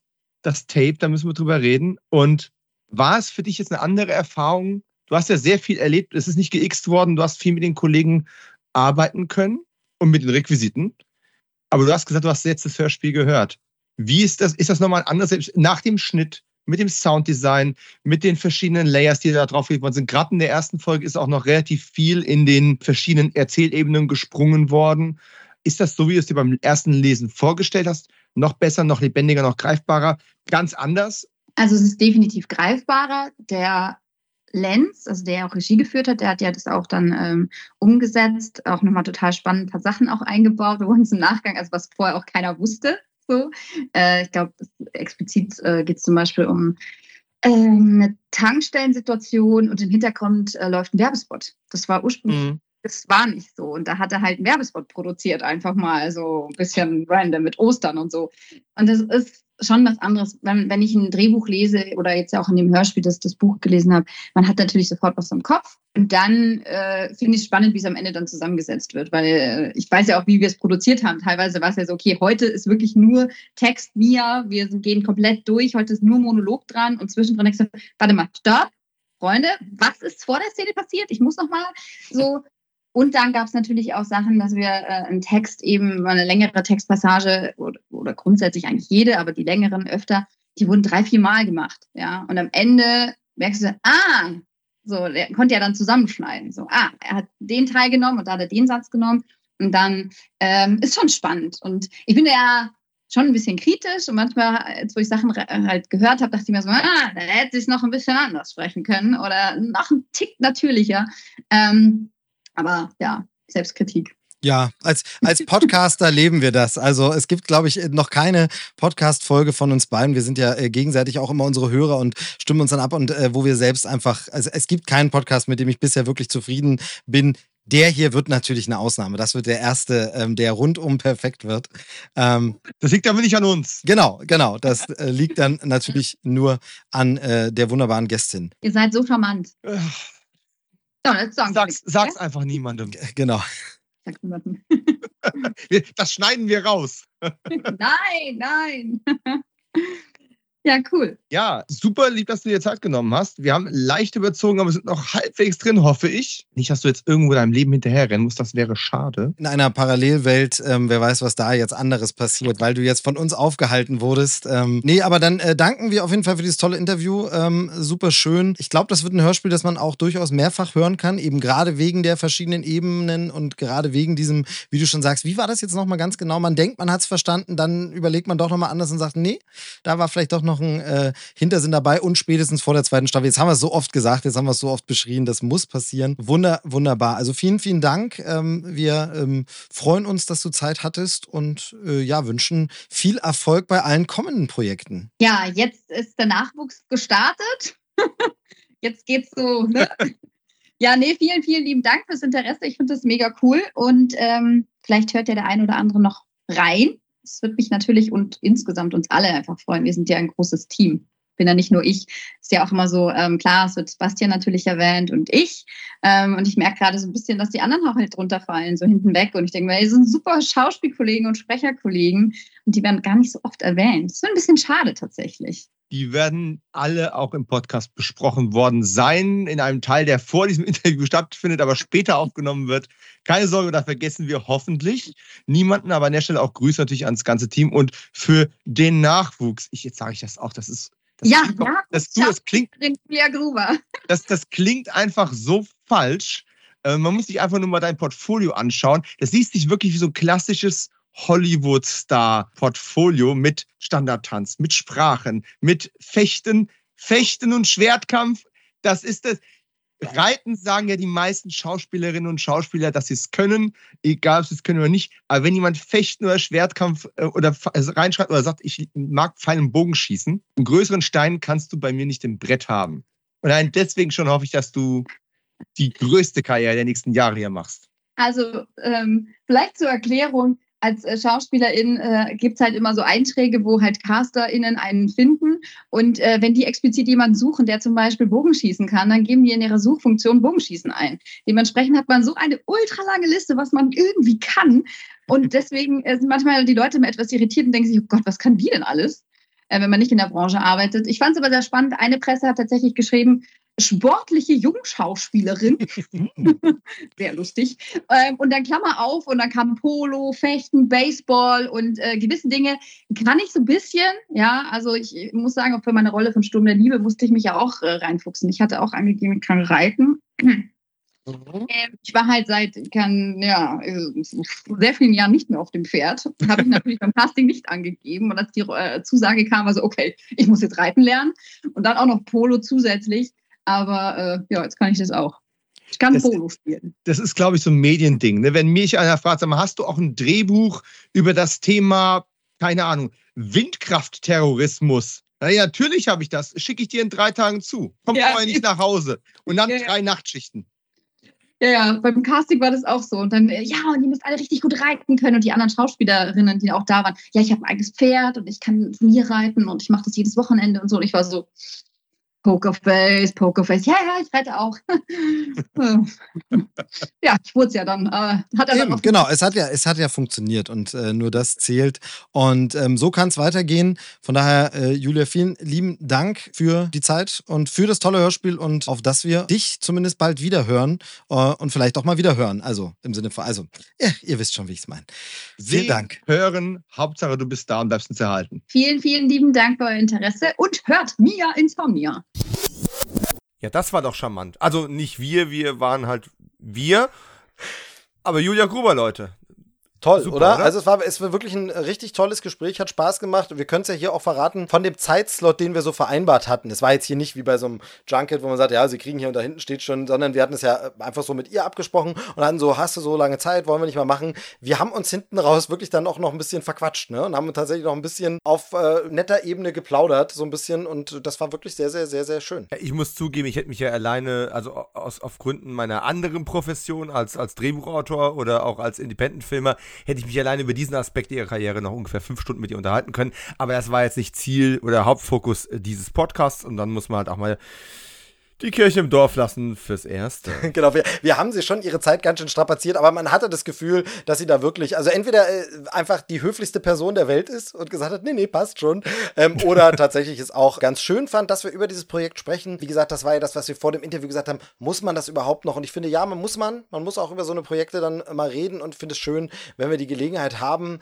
Und äh, nee, war ein richtig tolles Gespräch und ich hoffe, dass die Hörerinnen und Hörer da auch ein bisschen was rausgenommen haben. Wusstest du eigentlich schon, also wir haben ja vorhin schon mal darüber gesprochen, um jetzt mal den Bogen zurückzuschlagen in die Geschichte vor der Geschichte, die wir eben hatten, also den anderen Teil. Wir hören jetzt auf damit. Wir haben darüber gesprochen, wie jung der Autor Gregor Schmalzried von Mir Insomnia eigentlich ist. Wir reden jetzt gleich darüber, wie alt wir ja, immerhin sind. gleich alt, immerhin gleich alt. Da ist es äh, zwischen uns wenigstens okay, ne? Das, das, ja, aber zusammen könnten wir schon in Rente gehen, das ist doch immerhin auch schon ein Trost. Wie gesagt, immer aufs Positive schauen, das ist sehr, sehr wichtig. Ähm, weißt du, wer 60 wird dieses Jahr? Justus Jonas? Ich helfe dir. 28. August 1963. Auf der IFA, der Funkausstellung, hat die Firma Philips etwas vorgestellt. Ist klein, hat Zahnrädchen, steckt man Bleistift rein, wenn es irgendwo hakt. Die Kassette wird dieses Jahr 60 Jahre alt es könnte nicht passender sein, oder? Also als hätte ja. das. Äh, jetzt müsste man, jetzt müsste man tatsächlich Gregor äh, fragen, ob das nicht Ne, auch irgendwie so ein Anstoß war, diese Ebene. Ne? Also vielleicht im, im nächsten Teil sollte es eine zweite Staffel geben und wir diesen Podcast hier wiederholen, weil wir dann die zweite Staffel besprechen, dann müssen wir ihn einfach kriegen. Ganz einfach, oder? Ja, das würde ich definitiv so sagen. Oder eine von Gregor Schmalzried programmierte KI, die da das Gespräch führt. Ist ja auch so ein Thema, was gerade so zeitgeistmäßig sehr viel unterwegs ist und habe ich auch ein nettes Faktoid noch irgendwo gelesen, äh, dass ja tatsächlich auch eine KI herangezogen worden ist, um das Mia Insomnia Cover zu designen. Also es hat ein, es gibt einen Künstler, einen Designer, der dahinter sitzt, aber der eben das, das, soweit ich das verstanden habe, ähm, wenn ich möge, er uns bitte anschreiben und kontaktieren. Wir reden da gerne auch über dieses Thema. Ähm, aber quasi eine KI damit geführt hat und mit der gebrainstormt hat und dann ist da was rausgekommen, was super spannend aussieht. Genau, das wollte ich, also ich, ich vorhin tatsächlich ne? noch ansprechen, nämlich den Punkt, du hast gesagt, ja, und hier hat man jetzt ja nur die Stimme und man hat kein Gesicht dazu. Was man aber hat, ist tatsächlich dieses visuelle, es hat ja jede Folge hm, auch so ein Folgencover. Das kennt man von Podcasts, aber es gibt immer so ein Art, es gibt das Hauptartwork, was wirklich super genial ist, wie ich finde. Also äh, es hat diese Anmutung, könnte so ein 80er, 90er ähm, Kinder- äh, oder Jugendlichen Hörspiel sein. Es ist stilisiert, dann hat man aber auch diese versteckte Kassette da drin äh, im Design und so richtig schön. Also sie ist nicht versteckt, aber sie, sie, man sieht sie vielleicht nicht auf den allerersten Blick, sondern beim zweiten sieht man dann, ach stimmt, das ist ja auch noch eine Kassette und so und alles. Super gut, aber man hat auch diese Bilder die ein bisschen Stimmung geben. Fühltest du dich da so an deine Hörspielzeit erinnert? Weil das äh, weiß ich auch noch, wie gesagt, jetzt habe ich nicht unbedingt diese Hörspiele gehört, sondern eher andere Produktionen aus einem anderen Land sozusagen. Aber ähm, auch da erinnere ich mich immer noch gern dran. Hat man dann die Platten oder Kassettencover wirklich angeguckt und ein bisschen, was jetzt, was ich da gerade höre, was findet sich wieder in der Zeichnung, was wurde vielleicht ganz anders gezeichnet, was ist da nicht dabei oder so. Ähm, wie ging es dir da damals und wie ging es dir jetzt bei mir in Somnia mit den Grafiken? Ich muss tatsächlich sagen, äh, die Hörspiel-Cover sind mir immer sehr, sehr wichtig gewesen und ich assoziiere die Cover sehr stark mit den Hörspielen. Und ähm, dabei ist jetzt dieser Vergleich zu Mia Insomnia zu ziehen ziemlich schwierig, ähm, weil ich finde, das Mia Insomnia Hauptcover ähm, hat schon einen sehr eigenen Stil, auch wenn der ähm, in diese Epoche sehr gut reinpasst. Aber es ist genauso wie er die ähm, drei Fragezeichen-Cover kaum unterschiedlicher sein könnten zu den klassischen TKG-Covern, die Rainer Stolte aus München gezeichnet hat. Ja. Und auch die wir haben ja einen ganz anderen Stil, als die fünf Freunde damals hatten, die immer so aus diesem 50er-Jahres-Stil äh, auch im Artwork immer noch designt werden und das bis heute ja werden. Äh, das ist alles sehr, sehr unterschiedlich, aber für sich jeweils ikonisch. Und das ist halt ähnlich, wie du halt früher, im, das kommen wir wieder zur VHS zurück, wie du die Videothekencover gehabt hast und diese Poster-Designs, du hast dann schon irgendwo gewisse Künstler rauserkannt, die so eine Stilart haben oder die eine Art haben, etwas auszudrücken und trotzdem ist es komplett unterschiedlich. Aber dieses Bild hat irgendwie alles versinnbildlicht, was du von Star Wars, Indiana Jones, äh, Bernd Bianca, was auch immer haben wolltest. Und was hast du denn getan? Also heutzutage hörst du Hörspiele natürlich eher so ein bisschen, ich möchte nicht sagen Second Screen, aber du hörst die ähm, auf der Tretmühle, beim Autofahren, äh, Zugfahren, was auch immer, beim Abwasch machen.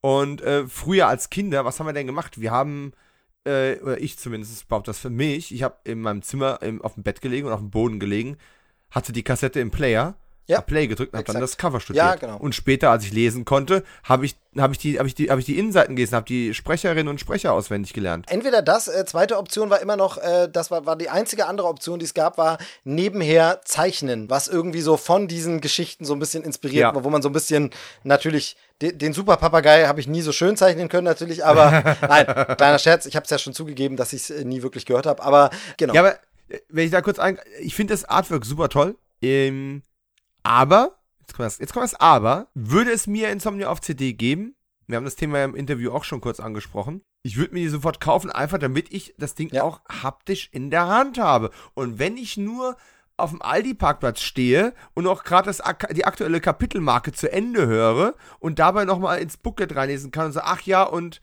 ne? Und der Jakob hat den Jens und ach ja, mm, mm.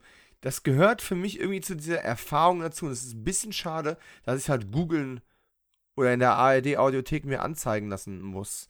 Das ist sicherlich der moderne Weg und ja, alter Mann muss sich umstellen, aber ich bin da gar nicht so sicher. Also es gibt Bands, die nach wie vor Alben auf Kassette rausbringen, sei es als Spezial-Gimmick oder so. Es gibt die Platten sind immer noch da, also wieder da, natürlich als Nischenprodukt, natürlich nur für Sammler, aber es gibt das, sonst wird diese Erfahrung immer geben. Äh, ganz äh, unlängst jetzt hat zum Beispiel, ähm, wobei ich gar nicht weiß, ob, wie lange es jetzt schon wieder her ist, aber Xbox, äh, Microsoft hat als Werbegimmick tatsächlich einfach einen Walkman im Xbox-Design. Der sieht halt aus wie eine kleine Xbox, aber ein hm. Kassettenplayer veröffentlicht mit einer Kassette, wo dann Score-Musik von Videospielen drauf ist. Also wirklich dieses Geil. haptische versendet einfach draußen, damit du wieder, weißt du, der hat dann USB-Anschluss zum Aufladen und so, aber es ist ein ganz normales Kassettenlaufwerk mit Kopfhöreranschluss und so wirklich dulli billigsten Bügelkopfhörern also das wird nie ganz weggehen. Das ist ja wie der Plattenspieler eben nicht weggeht und äh, manche Leute den sich bestellen und dann äh, ein Jahr lang drauf warten. Ähm, ja, äh, habe ich an anderer Stelle mal erzählt. Ähm, aber auf jeden Fall, also dieses haptische auf jeden Fall und da gehört dann eben auch das grafische dazu und alles. Äh, genau. Ich würde jetzt ganz, ganz kurz noch mal in ein, zwei Spoiler abtauchen wollen. Einfach, weil ich über ein, zwei Dinge mit dir noch mal sprechen wollte, dann werden wir es auch langsam abschließen, glaube ich. Aber ein paar thematische Sachen muss ich nochmal ansprechen. Schieben wir vorweg, wir, wir werden es jetzt nicht so durchspoilern, dass es keinen Sinn mehr macht, das zu hören. Aber für die, die es schon gehört haben, kann das vielleicht nochmal einen Ansatz bieten oder sie fühlen sich nicht so allein mit, mit Fragen, die sie vielleicht noch haben. Bevor du ähm, deine Fragen äh, raushaust, wollte ich noch eine Sache anmerken, was ich auch sehr gelungen fand, auch im Hinblick auf Spoiler, sind die Episodentitel. Die Episodentitel sind so gewählt, dass sie unaufdringlich sind, passen wie die Faust aufs Auge, aber du kannst dir noch nicht zu viel vorstellen, wenn du sie liest. Sie ergeben erst Sinn im Kontext der jeweiligen Episode, die du gehört hast. Fand ich äh, sehr unauffällig, das Ganze. Das ist jetzt nichts, wo man sagt, ah, das ist aber ein gelungenes Hörspiel wegen den Episodentiteln. Nee, das natürlich nicht. Aber ähm, interessant. Auch, auch, da gut gemacht. Da merke ich wieder, äh, wir sind da wirklich, ähm, vielleicht, vielleicht mag das für den Hörer manchmal ein bisschen langweilig sein, weil wir sehr auf einer Wellenlänge sind und dann aber auch das, tatsächlich wäre das der erste Spoiler, den ich mich ansprechen will und das ist der Titel des Ganzen. Mia Insomnia, der ja wirklich auf, ohne da jetzt konkret in Detail, aber es ist eben ein kleiner Spoiler, der ja so vielschichtig ist, dass, also das Hörspiel, um das es ihr geht, die Folge heißt Insomnia. Sie heißt Mia. Also heißt unser Hörspiel Mia Insomnia. Ihr Podcast, den sie macht, heißt Mia Insomnia, weil es ist Found Footage. Das heißt, unser Podcast heißt genauso, nee, unser Hörspiel, das als Podcast veröffentlicht wird, heißt genauso wie der Podcast, den die Hauptfigur unseres Hörspiels macht. Gleichzeitig ist Mia Insomnia. Es ist wirklich, also ich finde, jetzt mag der ein oder andere zu Hause sich denken, ja Gott, der ist aber leicht zu begeistern. Aber dann sei es drum. Äh, ich fand, fand das wirklich eine, so, so, ein Spiel mit den Ebenen, wo ich schon dachte, äh, wie geil ist das ja. Also, ja. Das Ding könnte ja auch Mia Insomnia heißen und es geht um ein Hörspiel, das heißt einfach die dunkle Nacht des Grauens. So. Und einfach nur, damit es mm. gruselig ist, nennt man ja, weil Insomnia verbindet man mit Schlaflosigkeit und Nächte und Gruselfilm und so. Und dann wäre es ja auch nicht schlimm. Ich glaube, das hätte ja. nichts daran geändert, wie wir dieses Hörspiel finden. Wir hätten immer noch gesagt, das ist ja super, die findet dann eine Hörspielfolge namens Die dunkle Nacht des Grauens und dann geht es um das und das. Wär, hätte ja genauso funktioniert. Aber ich ja. finde wirklich diese Vielschichtigkeit dieses Titels und das geht dann eben bis runter auf die Episodentitel, genau wie du gesagt hast. Ich finde es einfach geil. Also wie gesagt, vielleicht bin ich leicht zu beeindrucken, aber in dem Fall bin ich gern beeindruckt und es hat, das fand ich schön. Ich glaube, der Clou dabei ist ein Stück weit, dass ähm, sich das Hörspiel nicht darauf verlässt, dass aus dieser, aus diesem Spiel mit dem Titel ein M. Night Shyamalan-mäßiger Twist entsteht und daran hängt sich der ganze Spannungsbogen des Hörspiels auf. Das ist nämlich nicht so. Entweder es, es haut dich um, dass das so ist und was das bedeutet und bla bla, weil den Kon oder, oder, oder was haut dich nicht um, dann ist es aber auch nicht schlimm. Vielleicht siehst du es schon vorher kommen. Ich habe es natürlich ein Stück weiter vorher kommen sehen, aber der Kontext hat sich mir trotzdem auch erst später erschlossen. Und das ist super. Das ist auch da ist nicht notwendig, aber man ist die, wie man so schön sagt, die extra Meile gegangen, äh, um einen Anglizismus zu bedienen. Man ist die extra Meile gegangen, um sich da einfach auch nicht lumpen zu lassen und sich einmal mehr Gedanken zu machen. Und ich bin, ähm, äh, der Amerikaner sagt, I'm a sucker for. Ja, ja. Ähm, ich, ich, ich bin einfach ein Riesenfan von guten Titeln. Total, ich auch. Die, die mehr als nur das generische. Hey, merkt, man, merkt man an meinem äh, Podcast-Titel. wie, oft ich, wie oft ich für den schon Schelte bekommen habe. Ähm, sei es drum, er heißt jetzt so. Ähm, um was geht's in deinem Podcast eigentlich? Ja, Krempel. Ja. Gut, gut. Also, jedenfalls, ähm, jetzt hast du gerade schon wieder was, das nächste angesprochen. Super Überleitung auch da wieder zu meinem nächsten Spoiler-Thema, nämlich, wie gesagt, jetzt merkt man schon, so detailliert spoilern will ich gar nicht, außer mit einer Sache dann nachher wirklich. Da gibt es einen Punkt, das ist dann richtiger Spoiler, weil ich dich das fragen muss und unbedingt wissen will, was du dazu meinst.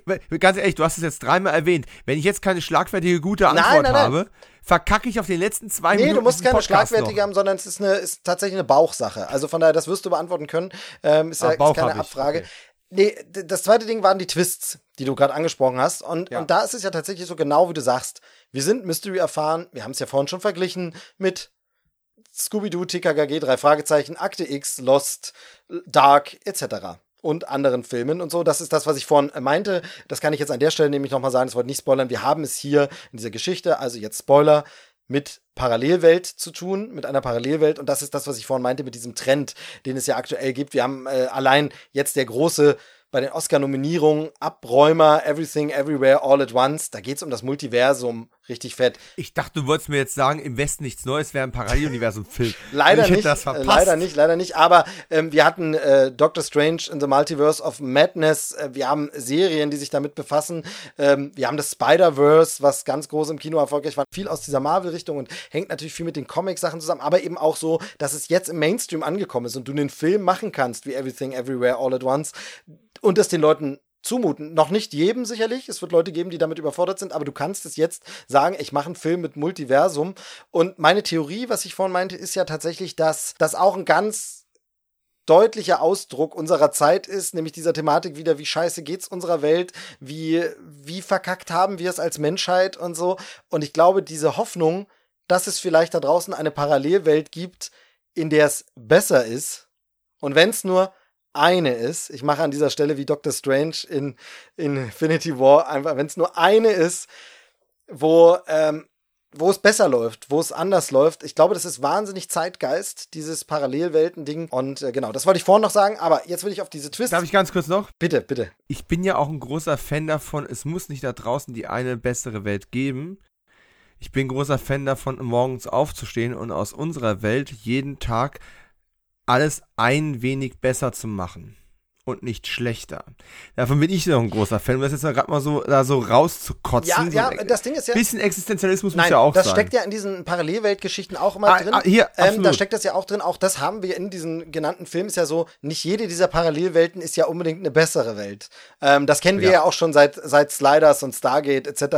Äh, ne? einfach, also, oh, jetzt haust du aber 90er äh, raus, die Sliders. Es, es, steckt ja alles da drin. Es steckt ja alles da drin, auch irgendwelche Star Trek-Episoden mit äh, Spiegeldimensionen etc. Spiegeluniversen in dem Fall. Ähm, jedenfalls, worauf ich hinaus will, ist, das kennen wir alles. Also erstens, wie gesagt, das großer Zeitgeistfaktor. Zurzeit sind Multiversen einfach überall. Ähm, so wie vor zehn Jahren Superhelden plötzlich überall waren, jetzt ist es das. Deshalb kommt natürlich, dass man vieles kommen sieht, dass man vieles vielleicht erahnt und vielleicht bei dem einen oder anderen Twist schon weiß, der wird jetzt kommen sehen kann. Aber ich fand auch, dass es die ein oder andere immer weiterführende Wendung gab. Und das äh, schließt nochmal an etwas an, was du vorhin gesagt hast, wo du meintest, ähm, immer wenn man denkt, und das ging mir nämlich wirklich zwei, dreimal so, Moment mal, wieso, wieso kommen denn jetzt noch drei Folgen? Ihr seid doch fertig. Die Geschichte ist doch durch. ja. Weil wir, hä, wo, wo ja. kommen denn jetzt bitte, warum, war das, was hier jetzt gerade passiert, das müsste doch letzte Folge sein. Da kommen noch drei, was? Ähm, also es ist tatsächlich so eine Mischung aus Twist, den man erahnt und kommen sieht. Und dann ist es manchmal, finde ich, ähm, kann man auch so psychologisieren, immer wohltun. Deshalb mögen Leute, glaube ich, auch so Krimis, wenn man sagt, ha, habe ich, hab ich doch gewusst. Ich habe doch gewusst, dass das kommt. Also das war ja auch dieses bei Outer Limits zu wissen, da, der, der ist nicht in seiner richtigen Welt, da ist was schief. Ich werde, ha, habe ich doch gewusst. Habe ich doch gewusst. Vor, Ja. vor Schreck äh, stoße ich gleich gegen das Mikro. Ähm, nee, genau. Und dann gibt's hier aber immer auch so Twists, wo ich sage, nee, habe ich jetzt nicht kommen sehen. Damit habe ich jetzt, die, Drehung habe ich jetzt nicht nochmal erwartet und dann wird sie serviert und dann denkt man, okay, das wäre bei anderen, siehe Scheimerlan, wäre das der Endtwist. Aber nee, bei euch kommt das jetzt einfach mal jetzt schon und ihr habt dann noch irgendwas im Köcher. Absolut. Und äh, es hat mich auch nie verloren. Äh, ich habe zwei kleine Kritikpunkte. Natürlich, nichts ist vollkommen und man, ne, irgendwo, irgendwo findet man Haar in der Suppe. Ich habe zwei kleine Kritikpunkte, die aber nichts, na, zumindest der eine hat nichts damit zu tun, wie das Ganze aufgebaut ist. Es hatte wirklich so diesen, diesen Zwiebeleffekt, ne? Eine Schicht, eine Schicht, eine Schicht, eine Schicht. Ohne dass es zu viel war, ohne dass es zu wenig war und ohne dass eine Schicht, die du vielleicht, aha, ich wusste, nach der dritten kommt die vierte Schicht, haha, schau mal, wie schlau. Oh, es kommt auch eine fünfte. Ich wusste, gar, ich wusste nicht, es geht weiter. Also, äh, sehr, sehr gute Balance. Und um nochmal ganz kurz, und versprochen, er wird das wahrscheinlich nicht hören, aber falls er es hören sollte, Gregor Schmalzried, das ist das letzte Mal, dass ich ein Alter erwähne, ganz ehrlich. Ich glaube auch tatsächlich in dieser Betrachtungsweise des Universums und diesem Aufstellen von, was ist gerade so Zeitgeist, diese, diese, diese dunkle Brille aufzuhaben und sowas und auch ein bisschen diesen Idealismus noch rauszukehren. Ich glaube, das ist auf eine absolut gute Art und Weise, weil es ist ein Stück weit sehr lebensschlau, aber entspricht auch diesem, diesem, diesem, diesem euphorischen, noch hochmotivierten, jungen Denken noch. Und ich glaube, das ist so die einzige Stelle, wo man merkt, so, das hat ein junger Mensch geschrieben, auch wenn manche Passagen eine, eine, eine Altersweisheit schon fast versprühen. Ich mache hier gerade mal ganz viel Anführungszeichen, die keiner sehen kann. Ähm, und das ist aber, das war jetzt kein Kritikpunkt, das war einfach nur eine Feststellung. Und das finde ich eigentlich gut. Warum erwähne ich das jetzt eigentlich, wo ich gerade sage, ich habe noch zwei Kritikpunkte? Egal. Damit ich es nicht vergesse, es ist on air jetzt. Ich kann da nur zustimmen. Also ähm, tatsächlich ist es auf eine intelligente Art von einer, das sagt man immer so, so eine Floskel, aber so eine kindliche Naivität trifft nicht so eine jugendliche. Das meine ich, eine jugendliche Positivität, so vielleicht kann man es sagen, ne? Ja, Idealismus Ja, ein genau. Stück weit. Aber ein guter Idealismus. Ein, ein, Den wir brauchen, den wir ja auch vielleicht brauchen. Also Ja. von daher das richtige Hörspiel zur richtigen Zeit. So, jetzt äh, hau die Kritikpunkte raus und dann kommt meine große Frage. Okay, zwei Kritikpunkte. Kritikpunkt Nummer eins. Das war auch der erste Kritikpunkt, den ich hatte. Äh, ich weiß nicht mehr, welche Folge das war. Aber die Tatsache, dass Maren an dem Ort ist, an dem sie ist, als wir sie zum zweiten Mal treffen, ist so ein Hä? Alles ist sich so ähnlich. Menschen, Orte, es ist alles so an ähnlichen Orten. Aber in unserer A-Storyline oder bei, bei unserer ersten Begegnung mit Maren ist die eben nun mal zu Hause, Genau, bevor ja, die ja. Reise überhaupt beginnt. Also warum jetzt Maren bei äh, Maren 2 dann dort ist. Natürlich ist es ein Plot-Device, du brauchst ja nicht noch eine weitere Stimme, du kannst auf der ähm, Vertrautheit der beiden Figuren aufbauen, dramaturgisch macht das voll Sinn, aber so das erste Mal, wo ich gedacht habe, so, ja, da hätte ich mir jetzt einen halben Erklärungssatz gewünscht. Oder ich hätte am Anfang erwähnt, dass sie potenziell hinterherreist oder sowas. Könnte in der Ich, zweiten Staffel ich, noch kommen. ich interpretiere es wohlwollender äh, an der Stelle. Ich finde es auch keinen schlimmen Kritikpunkt, verstehe Überhaupt den Punkt nicht. aber komplett. Aber ich interpretiere es tatsächlich gar nicht nur so als Plot-Device, sondern als Produktionshilfsmittel. Du brauchst einen Sprecher weniger oder eine Sprecherin weniger an der Stelle und sparst damit jemanden ein. Und da, wenn man jetzt, jetzt, jetzt werde ich wirklich super wohlwollend in der Interpretation, sage ich, auch das kennt man ja von früheren Hörspielproduktionen, wo man wirklich sagt, wir müssen ein bisschen gucken aufs Budget, können wir eine Stimme, wir müssen eine Stimme kürzen. Du, da, du hast da, da hast du noch mal so ein, äh, so eine extra Charakter. Kann das nicht einer von den anderen erklären und sprechen? Ja, ich mach, oder einfach, du, der, der, der, der Josef ist krank geworden, der hätte den da eigentlich gesprochen. Ähm, ich mach's, ich spreche den noch, dann, dann machen wir das, schreiben wir so um. Das ist dann, dann sag ich den Satz, den wir da noch brauchen Ähm, und wenn man das jetzt wohlwollend interpretiert, ist das eine Hommage. Ist das einfach eine Hommage an die Produktionsweise alter Hörspiele, wo man sagt, wir sparen uns einen Sprecher oder eine Sprecherin. An der Stelle ist es ja nur so, weil sie halt beide denselben ja. Namen ja, ja. haben. Deswegen ist es so ein bisschen anders. Aber ja, hier, ich habe heute auf der Fahrt nach Hause, habe ich ein Drei-Fragezeichen-Hörspiel ähm, äh, gehört. Ich bin ja eher Team TKG, aber äh, völlig egal. Ich arbeite jetzt alles ein bisschen auf, was mir noch gefehlt hat. Und äh, da war Lutz Mackenzie für einen Satz drin. Man hat ihn sogar, manche machen ja Pseudonyme und sowas, aber lassen sich das gar nicht kreditieren. Er steht sogar im Booklet drin als irgendwie Besucher, wo ich denke, das ist Lutz Mackenzie, verdammt nochmal. Das ist eine der, der markantesten Stimmen der Hörspielwelt überhaupt. Und, und er sagt hier irgendwie so einen Satz. Genau, und hier ist dann eben das umge umgekehrte Phänomen. Der konnte halt da gerade nicht und deshalb, genau. Zweiter Kritikpunkt, ich bin gespannt. Die letzte Folge, nicht weil es die letzte Folge ist. Also ich finde tatsächlich, man, ich finde, man findet ein, eine gute Balance daraus, diese Staffel abzuschließen, Luft zu lassen für eine zweite Staffel, Cliffhanger und Spannung für eine zweite Staffel und so weiter und so fort, von der wir halt hoffen, dass sie kommt. Aber tatsächlich habe ich bei der letzten Folge dann so zum ersten Mal gemerkt, wo ich dachte so, okay, ich merke aber, dass ihr versucht, diese Balance zu finden. Ihr findet sie, aber ich merke, dass es hier gerade anfängt, die müsste ich mir jetzt noch ein zweites Mal anhören weil ich gerade das Gefühl habe, ist das noch logisch? Da, da kam so das erste Mal dieses, dieses Hinterfragen. Bis dahin hat sich alles organisch und in einem sehr guten Tempo aus sich selbst ergeben.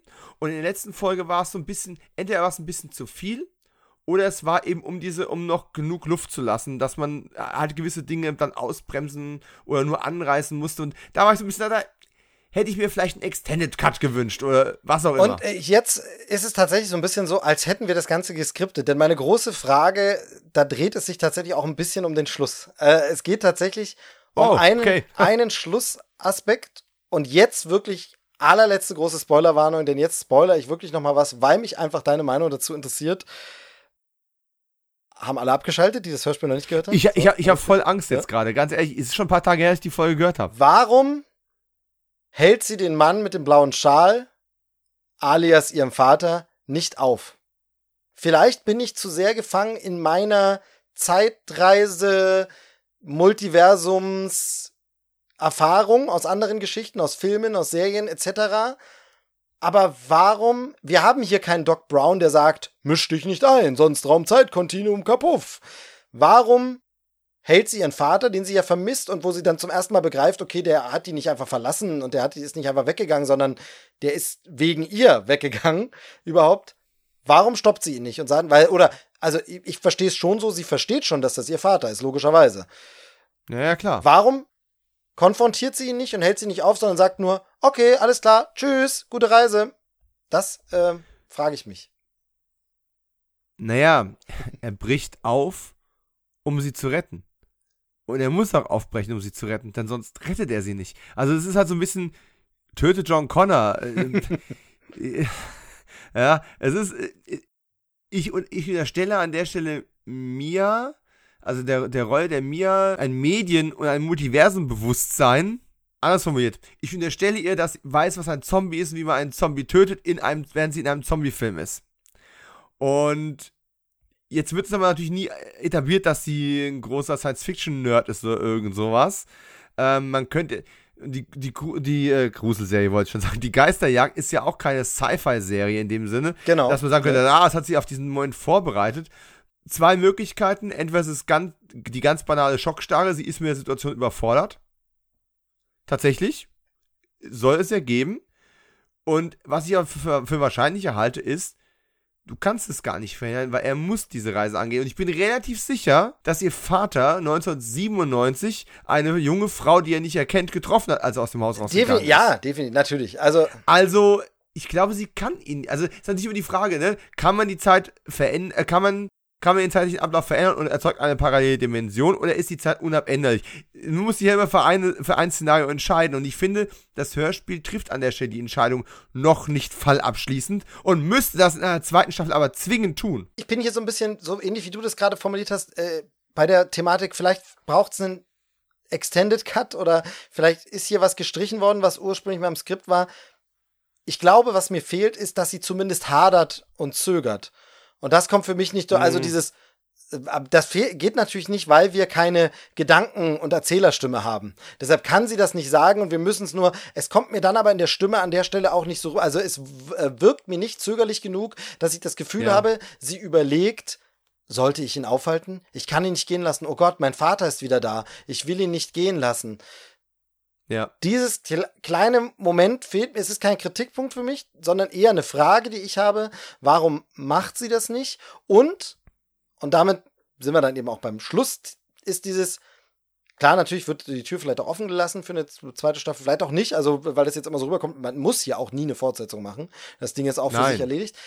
Ich finde, wenn wir wieder bei dieser Thematik sind mit der Welt, die wir unseren Kindern hinterlassen und wie der Zustand der Welt ist und wie wir was, finde ich die Aussage, dass wir nichts ändern können und nicht eingreifen können in das Geschehen, finde ich dann ein Stück weit zumindest diskussionswürdig. Ich will nicht sagen, dass sie falsch ist, ich will nicht sagen, dass sie äh, ungünstig ist, sondern eben dieses, deshalb hänge ich an diesem Moment kurz, wo ich kurz, aber mein, mein inneres Bauchgefühl sagt an der Stelle, aber sie muss ihn doch konfrontieren. Sie muss doch ihn ansprechen und sagen, ich bin's, Mia. Ein Stück, ja, dann hätte sie ihn auf, sie hätte ihn damit aufhalten können. Sie hat ihn, die Frage ist aber, es ist ihre Reise und für sie hat sich ihr, hey, es ist die Prämisse der Serie es hat ihr Leben verändert. Ja. Und zwar nicht, weil sie rausgefunden hat, wie die Welt funktioniert oder was äh, Insomnia bedeutet, sondern ihre Welt, ihr, ihr emotionaler Ankerpunkt und auch der, der Startpunkt für alles ist ein siebenjähriges Kind, das 1997 seinen Vater verliert und einfach nichts mehr hat und demzufolge die restliche Zeit auf diesem Planeten damit zubringt, auch eben das Negative zu sehen und die Sinnhaftigkeit von allem zu hinterfragen. Und jetzt hat sie zwar nicht wie in einem kitschigen 50er Jahre Heimatfilm ihren Vater wiedergefunden, irgendwo auf einer Berghütte, aber vielleicht hat sie einen Teil von sich selbst wiedergefunden, der eigentlich schon tot war. Und sie kann in dieser Welt, in ihrer Welt oder auch in der Welt ihres jüngeren Ichs, weil man muss sich ja doch schon die Frage stellen, wie können oder können überhaupt zwei von ihr überhaupt existieren in derselben Phasenebene. Wie wird das ihr Leben beeinflussen? Ist sie jetzt ein kompletter Mensch? Ist sie ein komplett anderer Mensch? Ich glaube schon, dass ihre emotionale Reise da zu einem Punkt gekommen ist, nicht zu einem Happy End. Aber ich weiß auch gar nicht, ob man das erwarten konnte. Muss man ein Happy End haben, um ein besserer, vollerer Mensch zu sein? Um dir die Frage zurückzuspielen, ob das jetzt eine positive oder eine negative Schlussaussage ist. Die, die Frage ist ja auch, vielleicht bin ich da ja dann auch zu zu sehr am logischen Science-Fiction denken, ja, wie können wir das Problem lösen? Und vielleicht, wenn man das Ganze auf einer metaphorischen Ebene sieht oder als Allegorie oder so, ist es so, genau wie du sagst, sie hat das für sich herausgefunden, damit kann sie damit abschließen und sie muss es gar nicht mehr unbedingt verändern. Und dann sind wir natürlich schnell auf einer Ebene, wo es um was ganz anderes geht, wo es einfach um jemanden geht, der den Vater verloren hat, im übertragenen Sinne vielleicht auch durch einen Schicksalsschlag, durch, ähm, also wenn wir es jetzt ins echte Leben übertragen, durch Tod, durch irgendwas, sich dann in Geisterjagdgeschichten flüchtet, sich dann was anderes mhm. und dann mit dem Ganzen, also wenn wir es jetzt das Ganze als Sinnbild nur nehmen und nicht, ich neige dazu, das merke ich auch bei Filmen sehr oft, dass alles, das Gezeigte für das Gesehene, für das Gemeinte zu nehmen obwohl man es vielleicht ein bisschen erheben muss und sagen muss, ja, das soll auch nur ein Gleichnis sein. Ähm, ja. Vielleicht ist das der Punkt, wie man sich dem Ganzen nähert, dass man es eben nicht als zu lösende mathematisch-wissenschaftliche Formel nimmt, sondern sagt, nee, aber als Gleichnis, genau wie du sagst, hat sie ja die Erkenntniserlösung gefunden und damit ist auch gut, dann muss sie da nichts mehr dran ändern. Sie hat ihre Trauer, die nicht ihr Leben bestimmt, aber eben doch ihre Persönlichkeit und ihre Weltanschauung bestimmt hat, hat sie konfrontiert. Und dieser Konflikt ist, der, dieser emotionale Konflikt ist aufgelöst worden. Das ist so ein bisschen so eine, eine Sache, die ich in den letzten zwei, drei Jahren auch immer wieder gemerkt habe und auch in Gesprächen mit anderen äh, Drehbuchautoren und, und Filmhistorikern äh, zum Beispiel gemerkt habe, ist, da hat sich ja einfach so das, die ganze Art Geschichten zu erzählen in den letzten 20, 30 Jahren ganz hart verändert. Ich mache jetzt gar keinen zu langen Exkurs, aber im Endeffekt ist es so, die Autoren und Visionäre der 60er, 70er, 80er Jahre, das waren alles Leute und Persönlichkeiten, die auch teilweise schlimme Dinge erlebt haben, die teilweise im Krieg gewesen waren, die von Problemen und von Lösungsansätzen und von, von, von gelösten Problemen und von Herausforderungen ähm, von körperlichen Herausforderungen, vor weltpolitischen Herausforderungen, von solchen Geschichten erzählen und da eine Lösung präsentieren. Und in den letzten Jahren geht es immer mehr dazu, die Lösung im Kleinen, die Lösung in sich selbst, die Lösung im eigenen Gefühl und der eigenen, der eigenen in mir Welt zu suchen. Also einen mehr emotionalen und nicht global galaktischen Ansatz zu wählen, weil, wo kommt das her? Ganz viel daraus, dass wir uns viel mehr mit uns selbst beschäftigen. Warum sind wir so, wie wir sind? Was hat unsere Kindheit damit zu tun gehabt? Keiner von uns, ne, muss jetzt vorsichtig sein, weil wir leben gerade in äh, krisengeschüttelten Zeiten, ne? Ähm, und wir haben auch gerade erst eine Pandemie, ich möchte nicht sagen hinter uns, aber wir haben gerade eine erlebt und wir haben auch Ereignisse hinter uns, die uns sehr beeinflusst haben. Aber wir haben nicht den ersten Atomunfall, wir haben nicht Hiroshima, wir haben nicht solche Dinge erlebt. Und wir gucken ein bisschen mehr auf uns. Und wir gucken ein bisschen mehr auf die Gefühlswelt und auf unsere Bedürfnisse und so weiter und so fort. Und da hat sich so die ganze Art, wie Geschichte erzählt wird, ein bisschen gewandelt. Das ist mehr in sich gekehrt. Und ich glaube, das sieht man auch an der Stelle in diesem, in diesem Hörspiel. Äh, anstatt zu gucken, wie können wir jetzt die ganze Welten retten. Welten! Steve, ja? Retten wir erstmal uns selbst, metaphorisch gesehen, und schauen dann, wie das einen positiven Einfluss auf die Welt oder Welten nehmen kann. Ja, im Grunde wie mit unseren Podcasts, mit denen wir auch hoffen, dass wir irgendwie vielleicht irgendwas Positives bei irgendwem auslösen. Ähm, jetzt wird's arg philosophisch. Nein, ich versuche ein Schlusswort zu finden. Dominik, es hat mir riesen Spaß gemacht, nochmal so tief in mir, Insomnia abzutauchen richtig gut. Es macht nochmal Spaß. Es macht tatsächlich auch Spaß, das Ganze nochmal zu hören. Ich habe es äh, zur Hälfte tatsächlich nochmal gehört, weil äh, das wurde im Interview kurz schon angesprochen, es dann tatsächlich im Radio nochmal lief, das Hörspiel, und ich da zu dem zu dem Zeitpunkt auch gerade keine Möglichkeit hatte, was anderes Podcast oder so anzuhören, einfach Radio anhatte, es lief wieder Bayern 2, da lief dann das Hörspiel und dann habe ich die Folgen, die ich schon kannte, am Anfang tatsächlich nochmal gehört.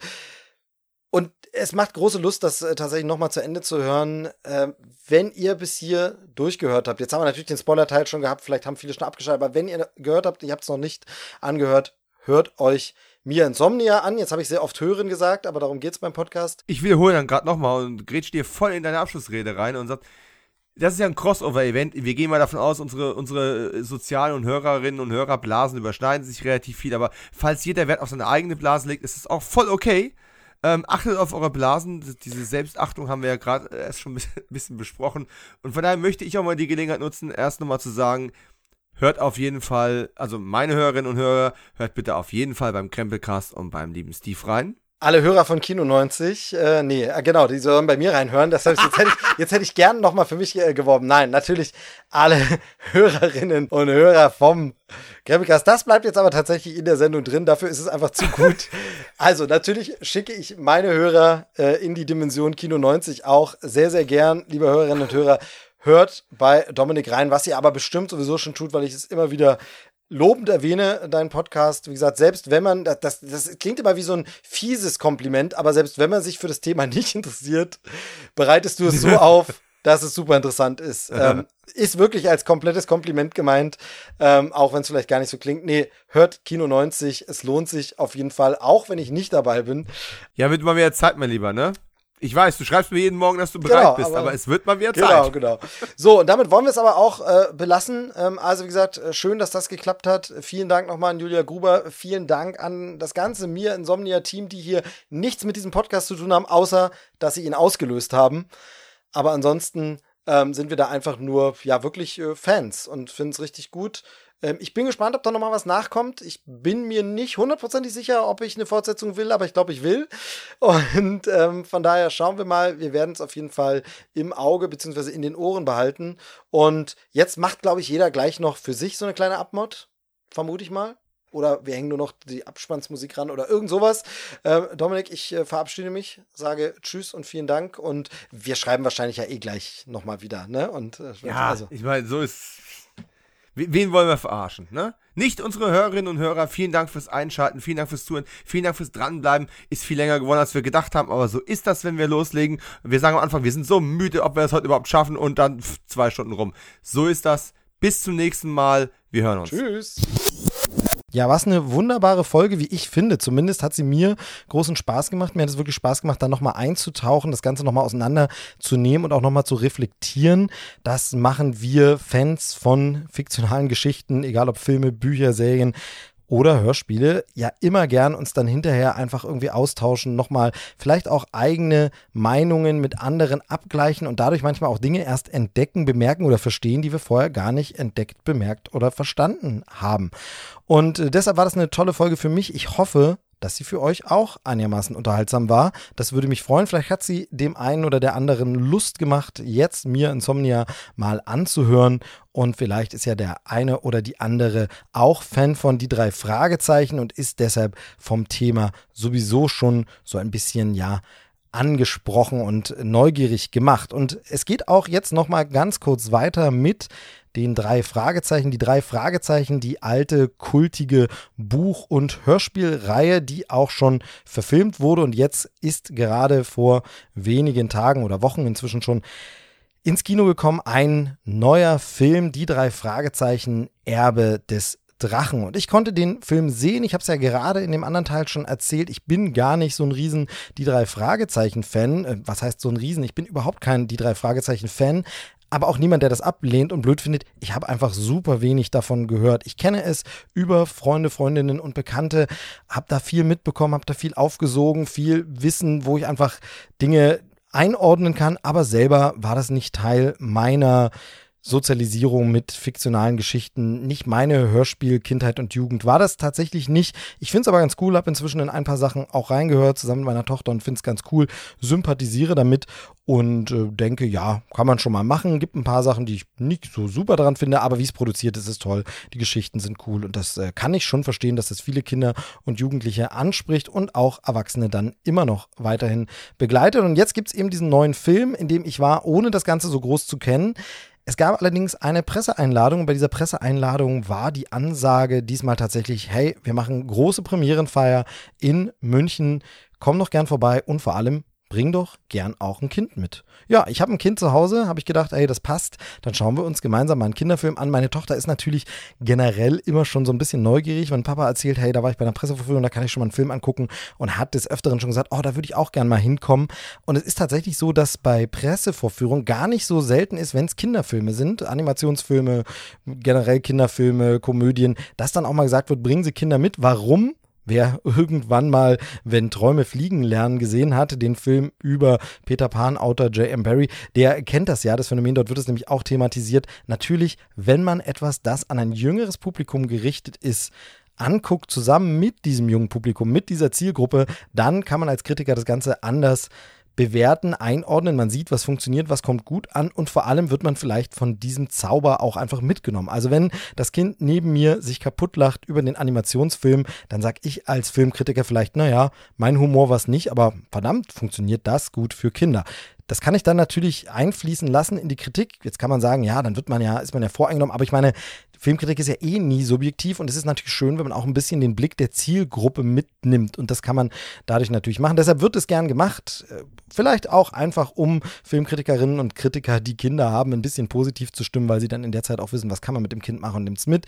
Kann man jetzt gut oder schlecht finden? Ich finde es per se eigentlich gar keine schlechte Sache, weil ich mich dann eben mit dem Kind auch austauschen kann. Hey, wie fandst du es dann? Es hat aber bisher immer nicht geklappt, weil die Pressevorführungen unter der Woche sind. Wir wohnen ein bisschen draußen, außerhalb der Großstadt, ist ein bisschen Fahrerei. Wenn Schulpflicht ist, dann schafft man das nicht und so.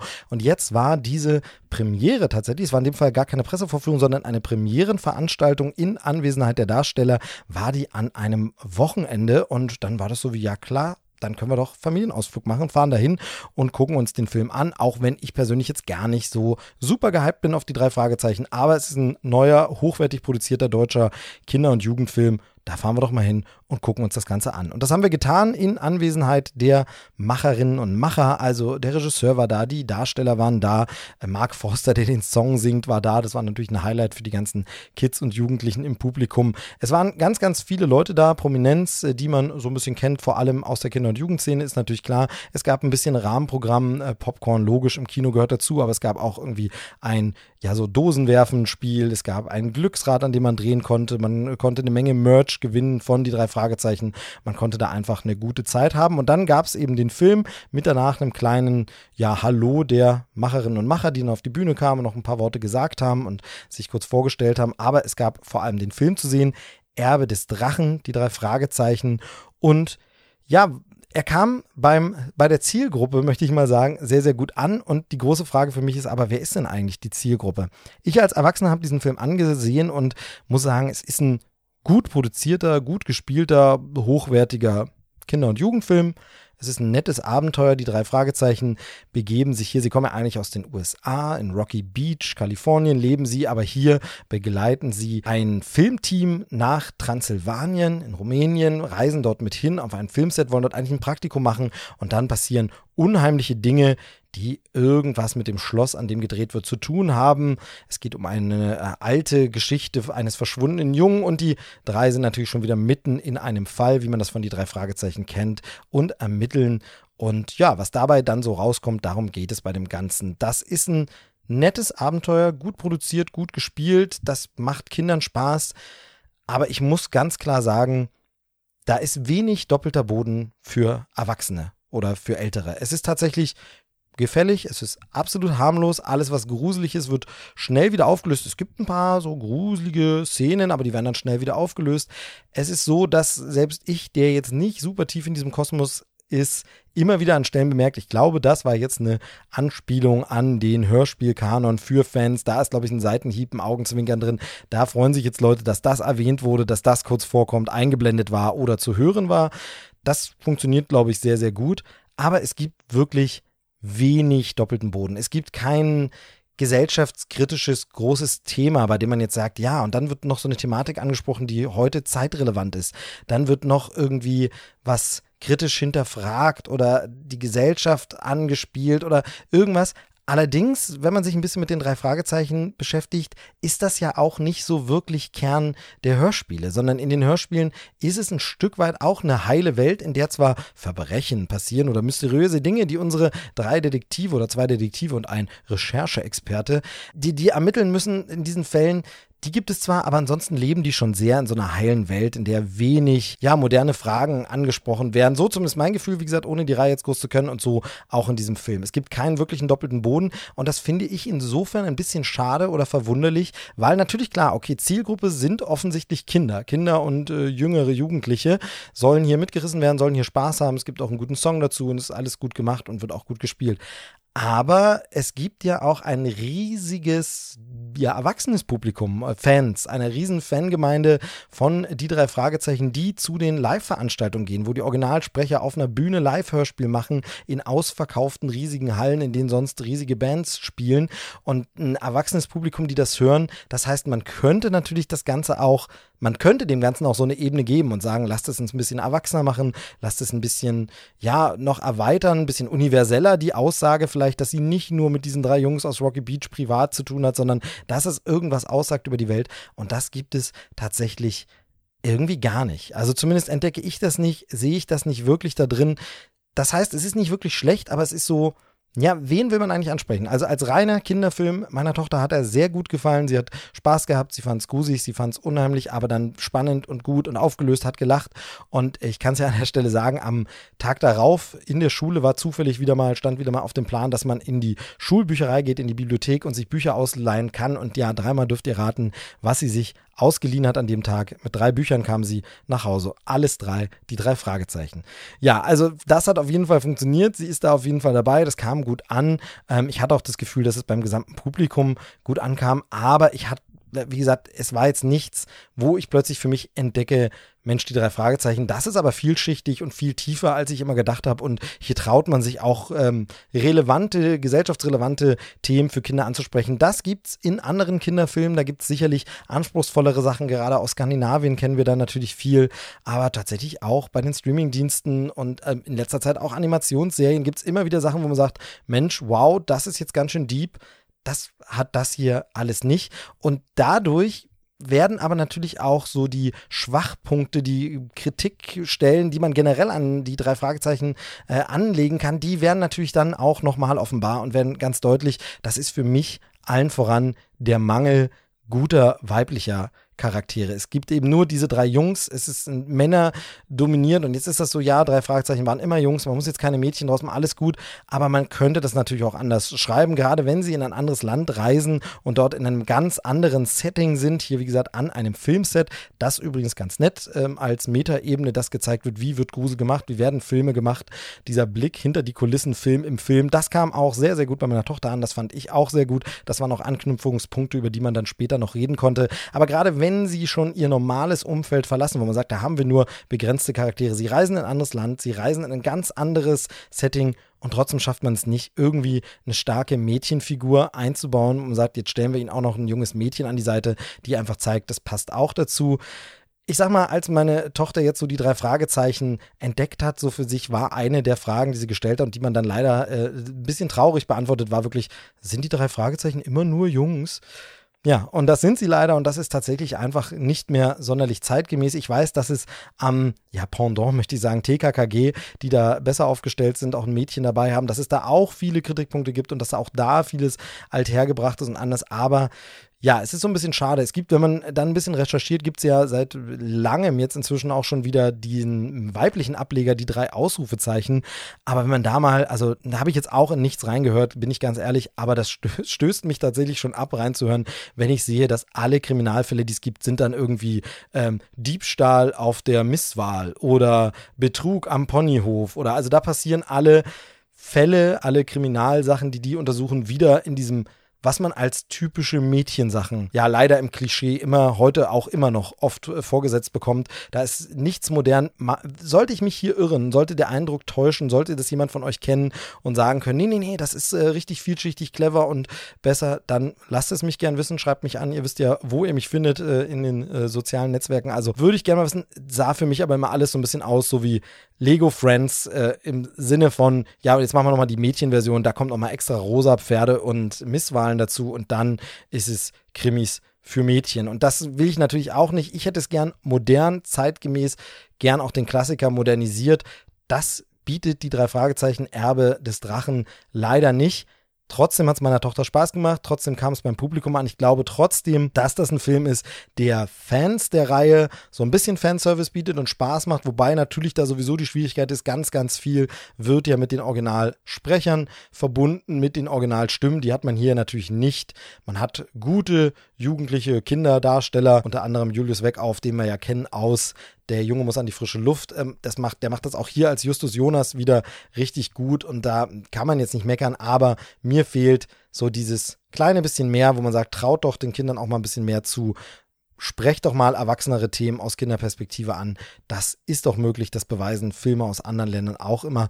Und für Fans, die etwas älter sind, würde ich sagen, reicht dann hier wahrscheinlich der Blick im Streaming oder meinetwegen auf Blu-ray oder digitaler Kauf oder so, wenn man sagt, okay, bis dahin warte ich noch und holt sich es dann. Ob man da unbedingt ins Kino muss, weiß ich nicht. Mit Kindern kann man reingehen, kann dann vielleicht ein bisschen drüber sprechen, dass es schade ist, dass es keine starke Mädchenfigur gibt, keine starke Frauenfigur. Das ist ein bisschen bitter, das hat für mich immer so einen faden Beigeschmack, dass ich vielleicht natürlich etwas, das ich auch nur bemerke, weil ich ein Papa einer Tochter bin und dann natürlich sehe, dass da die Identifikationsfigur fehlt und dass da die Erlebniswelt fehlt, sondern es eben die Fragen kommen, hm, sind ja alles nur Jungs, was soll das? Und es gab schon mal eine Verfilmung im Jahr 2007, die drei Fragezeichen, das Geheimnis der Geisterinsel, den habe ich jetzt nicht gesehen, habe ich nur mal zum Vergleich in den Trailer reingeschaut und auch da war das schon so, dass das eben so ein bisschen, ja, diese alten ja, diese alten Figuren groß, nicht wirklich viel modernisiert, dieses Jungs-Detektiv-Trio, aber selbst da sieht man im Trailer schon ein junges Mädchen, auf das sie treffen, keine Ahnung, wie groß der Part dann ist,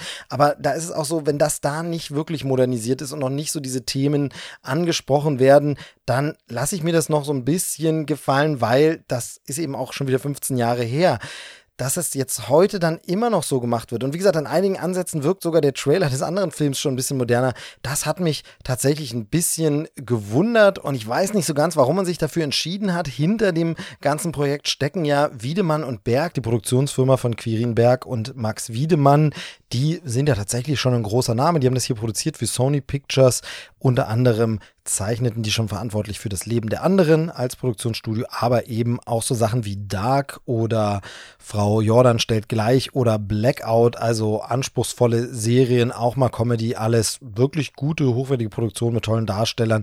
Also das birgt schon so ein bisschen für Qualität und hier wurde jetzt so ein bisschen auch herausgestellt auf der Bühne, dass das ja der erste Jugend- und Kinderfilm sei, den man gemacht hat. Ähm, hat dann die Producerin so geäußert, so ganz stolz, wo ich dann auch so ein bisschen mich nur kurz gewundert habe, ohne es jetzt wirklich bewerten zu Ich habe mich nur ehrlich gesagt gewundert, ja, aber warum betont man das jetzt so? Warum ist man jetzt so stolz auf, dass es jetzt ein Kinderfilm ist?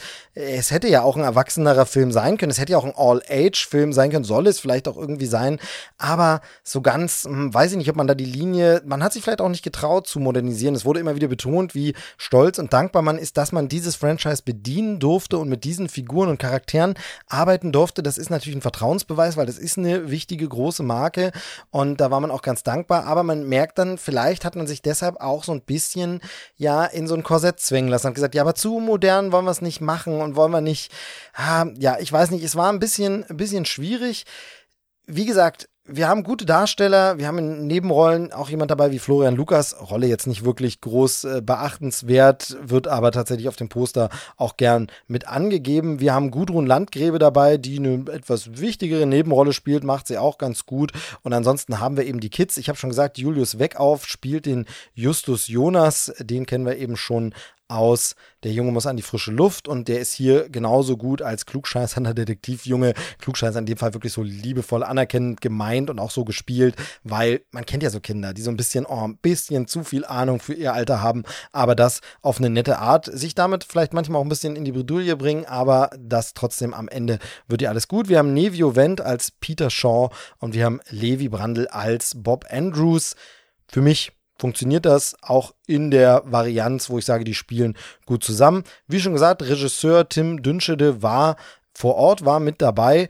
Der war mir persönlich jetzt noch kein wirklicher Begriff. Allerdings bin ich auch im deutschen Film jetzt nicht ganz so groß dabei. Es ist auf jeden Fall so, dass es auch da ein Vertrauensbeweis ist, so einen ja, jüngeren Regisseur, der jetzt nicht schon tausend Sachen gemacht hat, an diese Marke ranzulassen und zu sagen, das machen wir. Vielleicht aber auch da, vielleicht waren die Vorgaben auch mit Drehbuch und mit dem ganzen Verlag, die gesagt haben, das dürft ihr machen, das nicht so genau, dass man sagt, ja, das kann jetzt auch gar kein Regisseur mehr irgendwie groß beeinflussen. Von daher kann man das machen. Ich will das gar nicht so negativ reden. Ich will nur sagen, dass es sich ein bisschen manchmal wie in so einem Korsett eingezwängt fühlte und nicht ausgebrochen ist aus dem Ganzen. Aber vielleicht ist es auch genau das, was Fans von die drei Fragezeichen sich wünschen und erhofft haben und gesagt haben, macht's bitte bloß nicht zu modern, macht's bitte bloß nicht irgendwie jetzt extra super aufgeklärt und äh, gendergleich und irgendwie angepasst.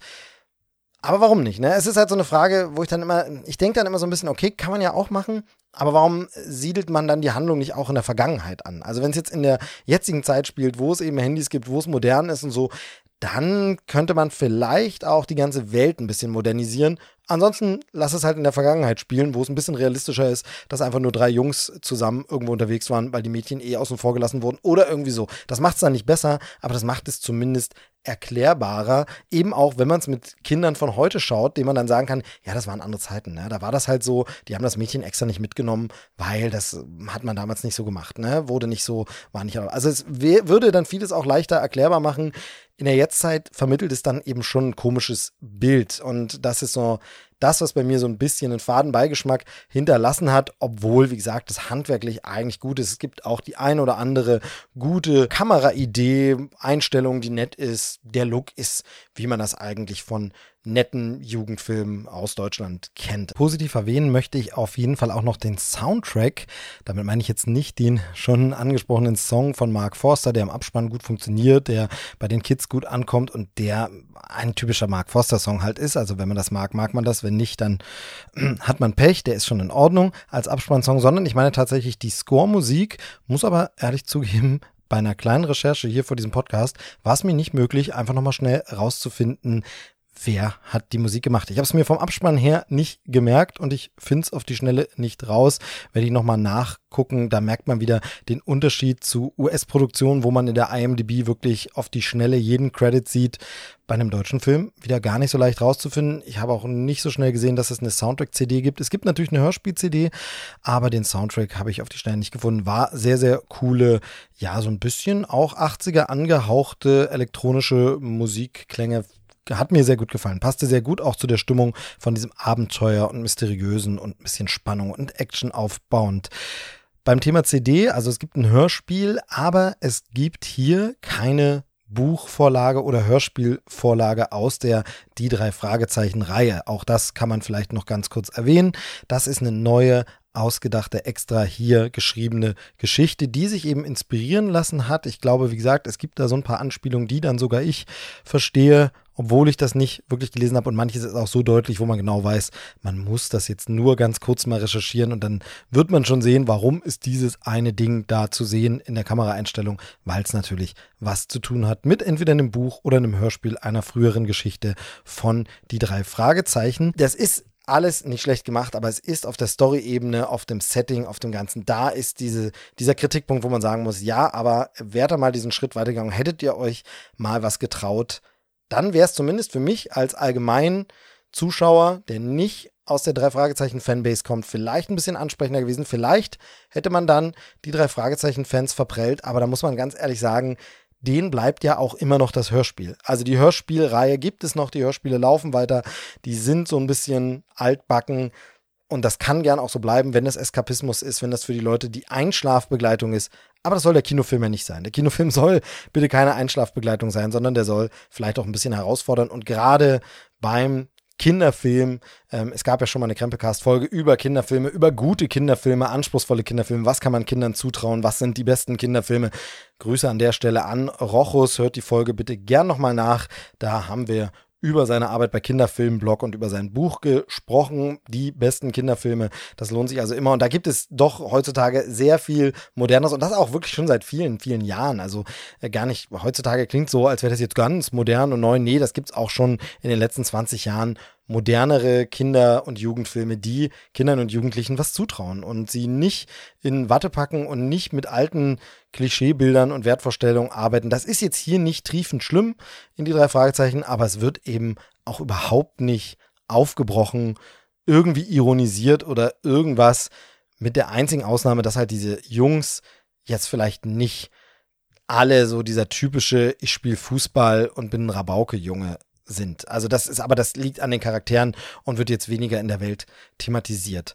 Ja, jetzt äh, wurde es dann doch nochmal ganz schön kritisch, aber trotzdem hatten wir einen fantastischen Nachmittag, aber das soll ja dann doch nicht irgendwie ja, darüber hinwegtäuschen, wenn man irgendwie so ein bisschen Schwachpunkte am Film sieht und am Filmerlebnis und am Reflektieren, gerade im Nachhinein. Vielleicht äh, tut da dann auch immer gar nicht so gut, wenn man die Review erst so viel später macht, denn das Ganze ist jetzt schon wieder ja, zwei Wochen her. Und da kann sich so ein Film natürlich immer noch mal setzen und man noch mal ein bisschen überlegen. Ich denke, der Film wird sein Publikum finden. Ich glaube, er ist auf der Eins in den Kinocharts aktuell. Deshalb, man kann den ansehen. Das ist jetzt alles nicht schlimm. Aber es ist leider auch nicht so gut, wie man einen Kinder- und Jugendfilm machen könnte. So würde ich es, glaube ich, zusammenfassen.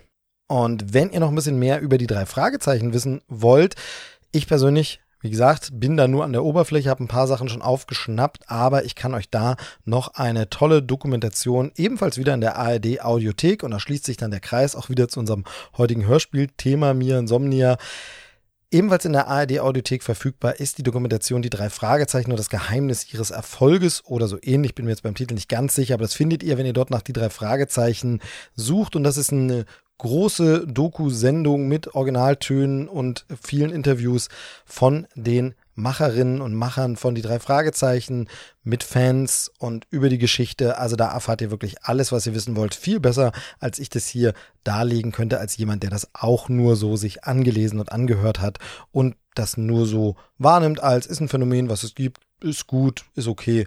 Aber ich bin da nicht mit Herzblut seit Jahrzehnten dabei. Deshalb hört es euch gerne da mal an in der Audiothek der ARD.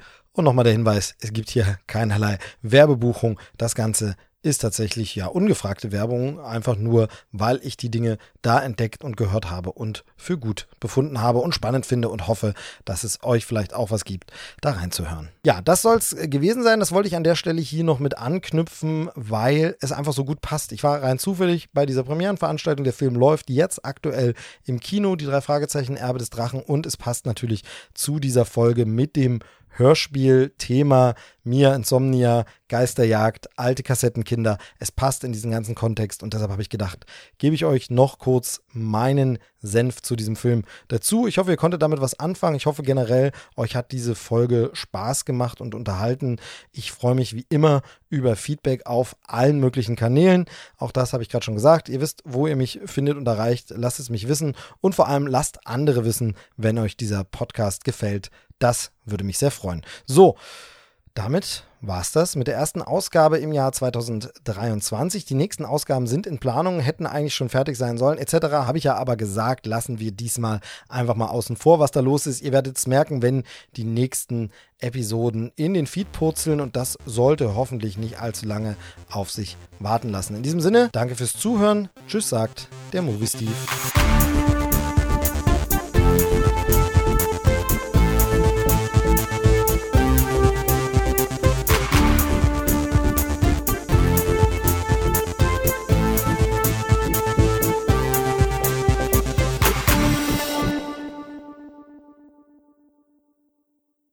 Ready or not, here we come. Der war sehr gut. Äh, Da kann, kann ich ja nicht mithalten mit, dem, mit deiner Professionalität. Steve, du bist wunderbar. Habe ich dir das heute schon gesagt? Ich kann nur so tun, als ob. Ich äh, guck mal gerade, wie meine Ausschläge aussehen. Ah, die sehen alle ziemlich gut aus. Ja, aber das ist ja off-air. Das ist ja off-air. Da haben ja die Hörer nichts davon. Mm, ich denke, boah. Ich finde, wenn man gleich im ersten, im ersten Wort sich nochmal unterbricht, dann geht's immer. Dann irgendwann muss der Flow. Und dann muss es der Schnitt rechnen. Irgend, hier ab drei Minuten Grenze scheißt man einfach drauf. Ich fange noch einmal an.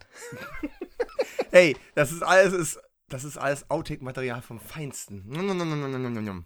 Ja, ja, wir sind ein bisschen kreuz und quer und so, aber pff, das sind wir halt immer. Wenn man bei einem multidimensionalen Hörspiel-Podcast nicht einen Crossover-Podcast machen kann, der Gedankensprünge macht, dann weiß ich ja auch nicht mehr. Dieser Teil wird rausfliegen. Wie, äh, weißt du, Podcaster sagen immer, der Teil fliegt nachher raus. Dann ist es nachher doch on air. Nee, nee, das fliegt raus. Sicher? Ja, ja, ja. Was? Wo? Stopp. Knopf.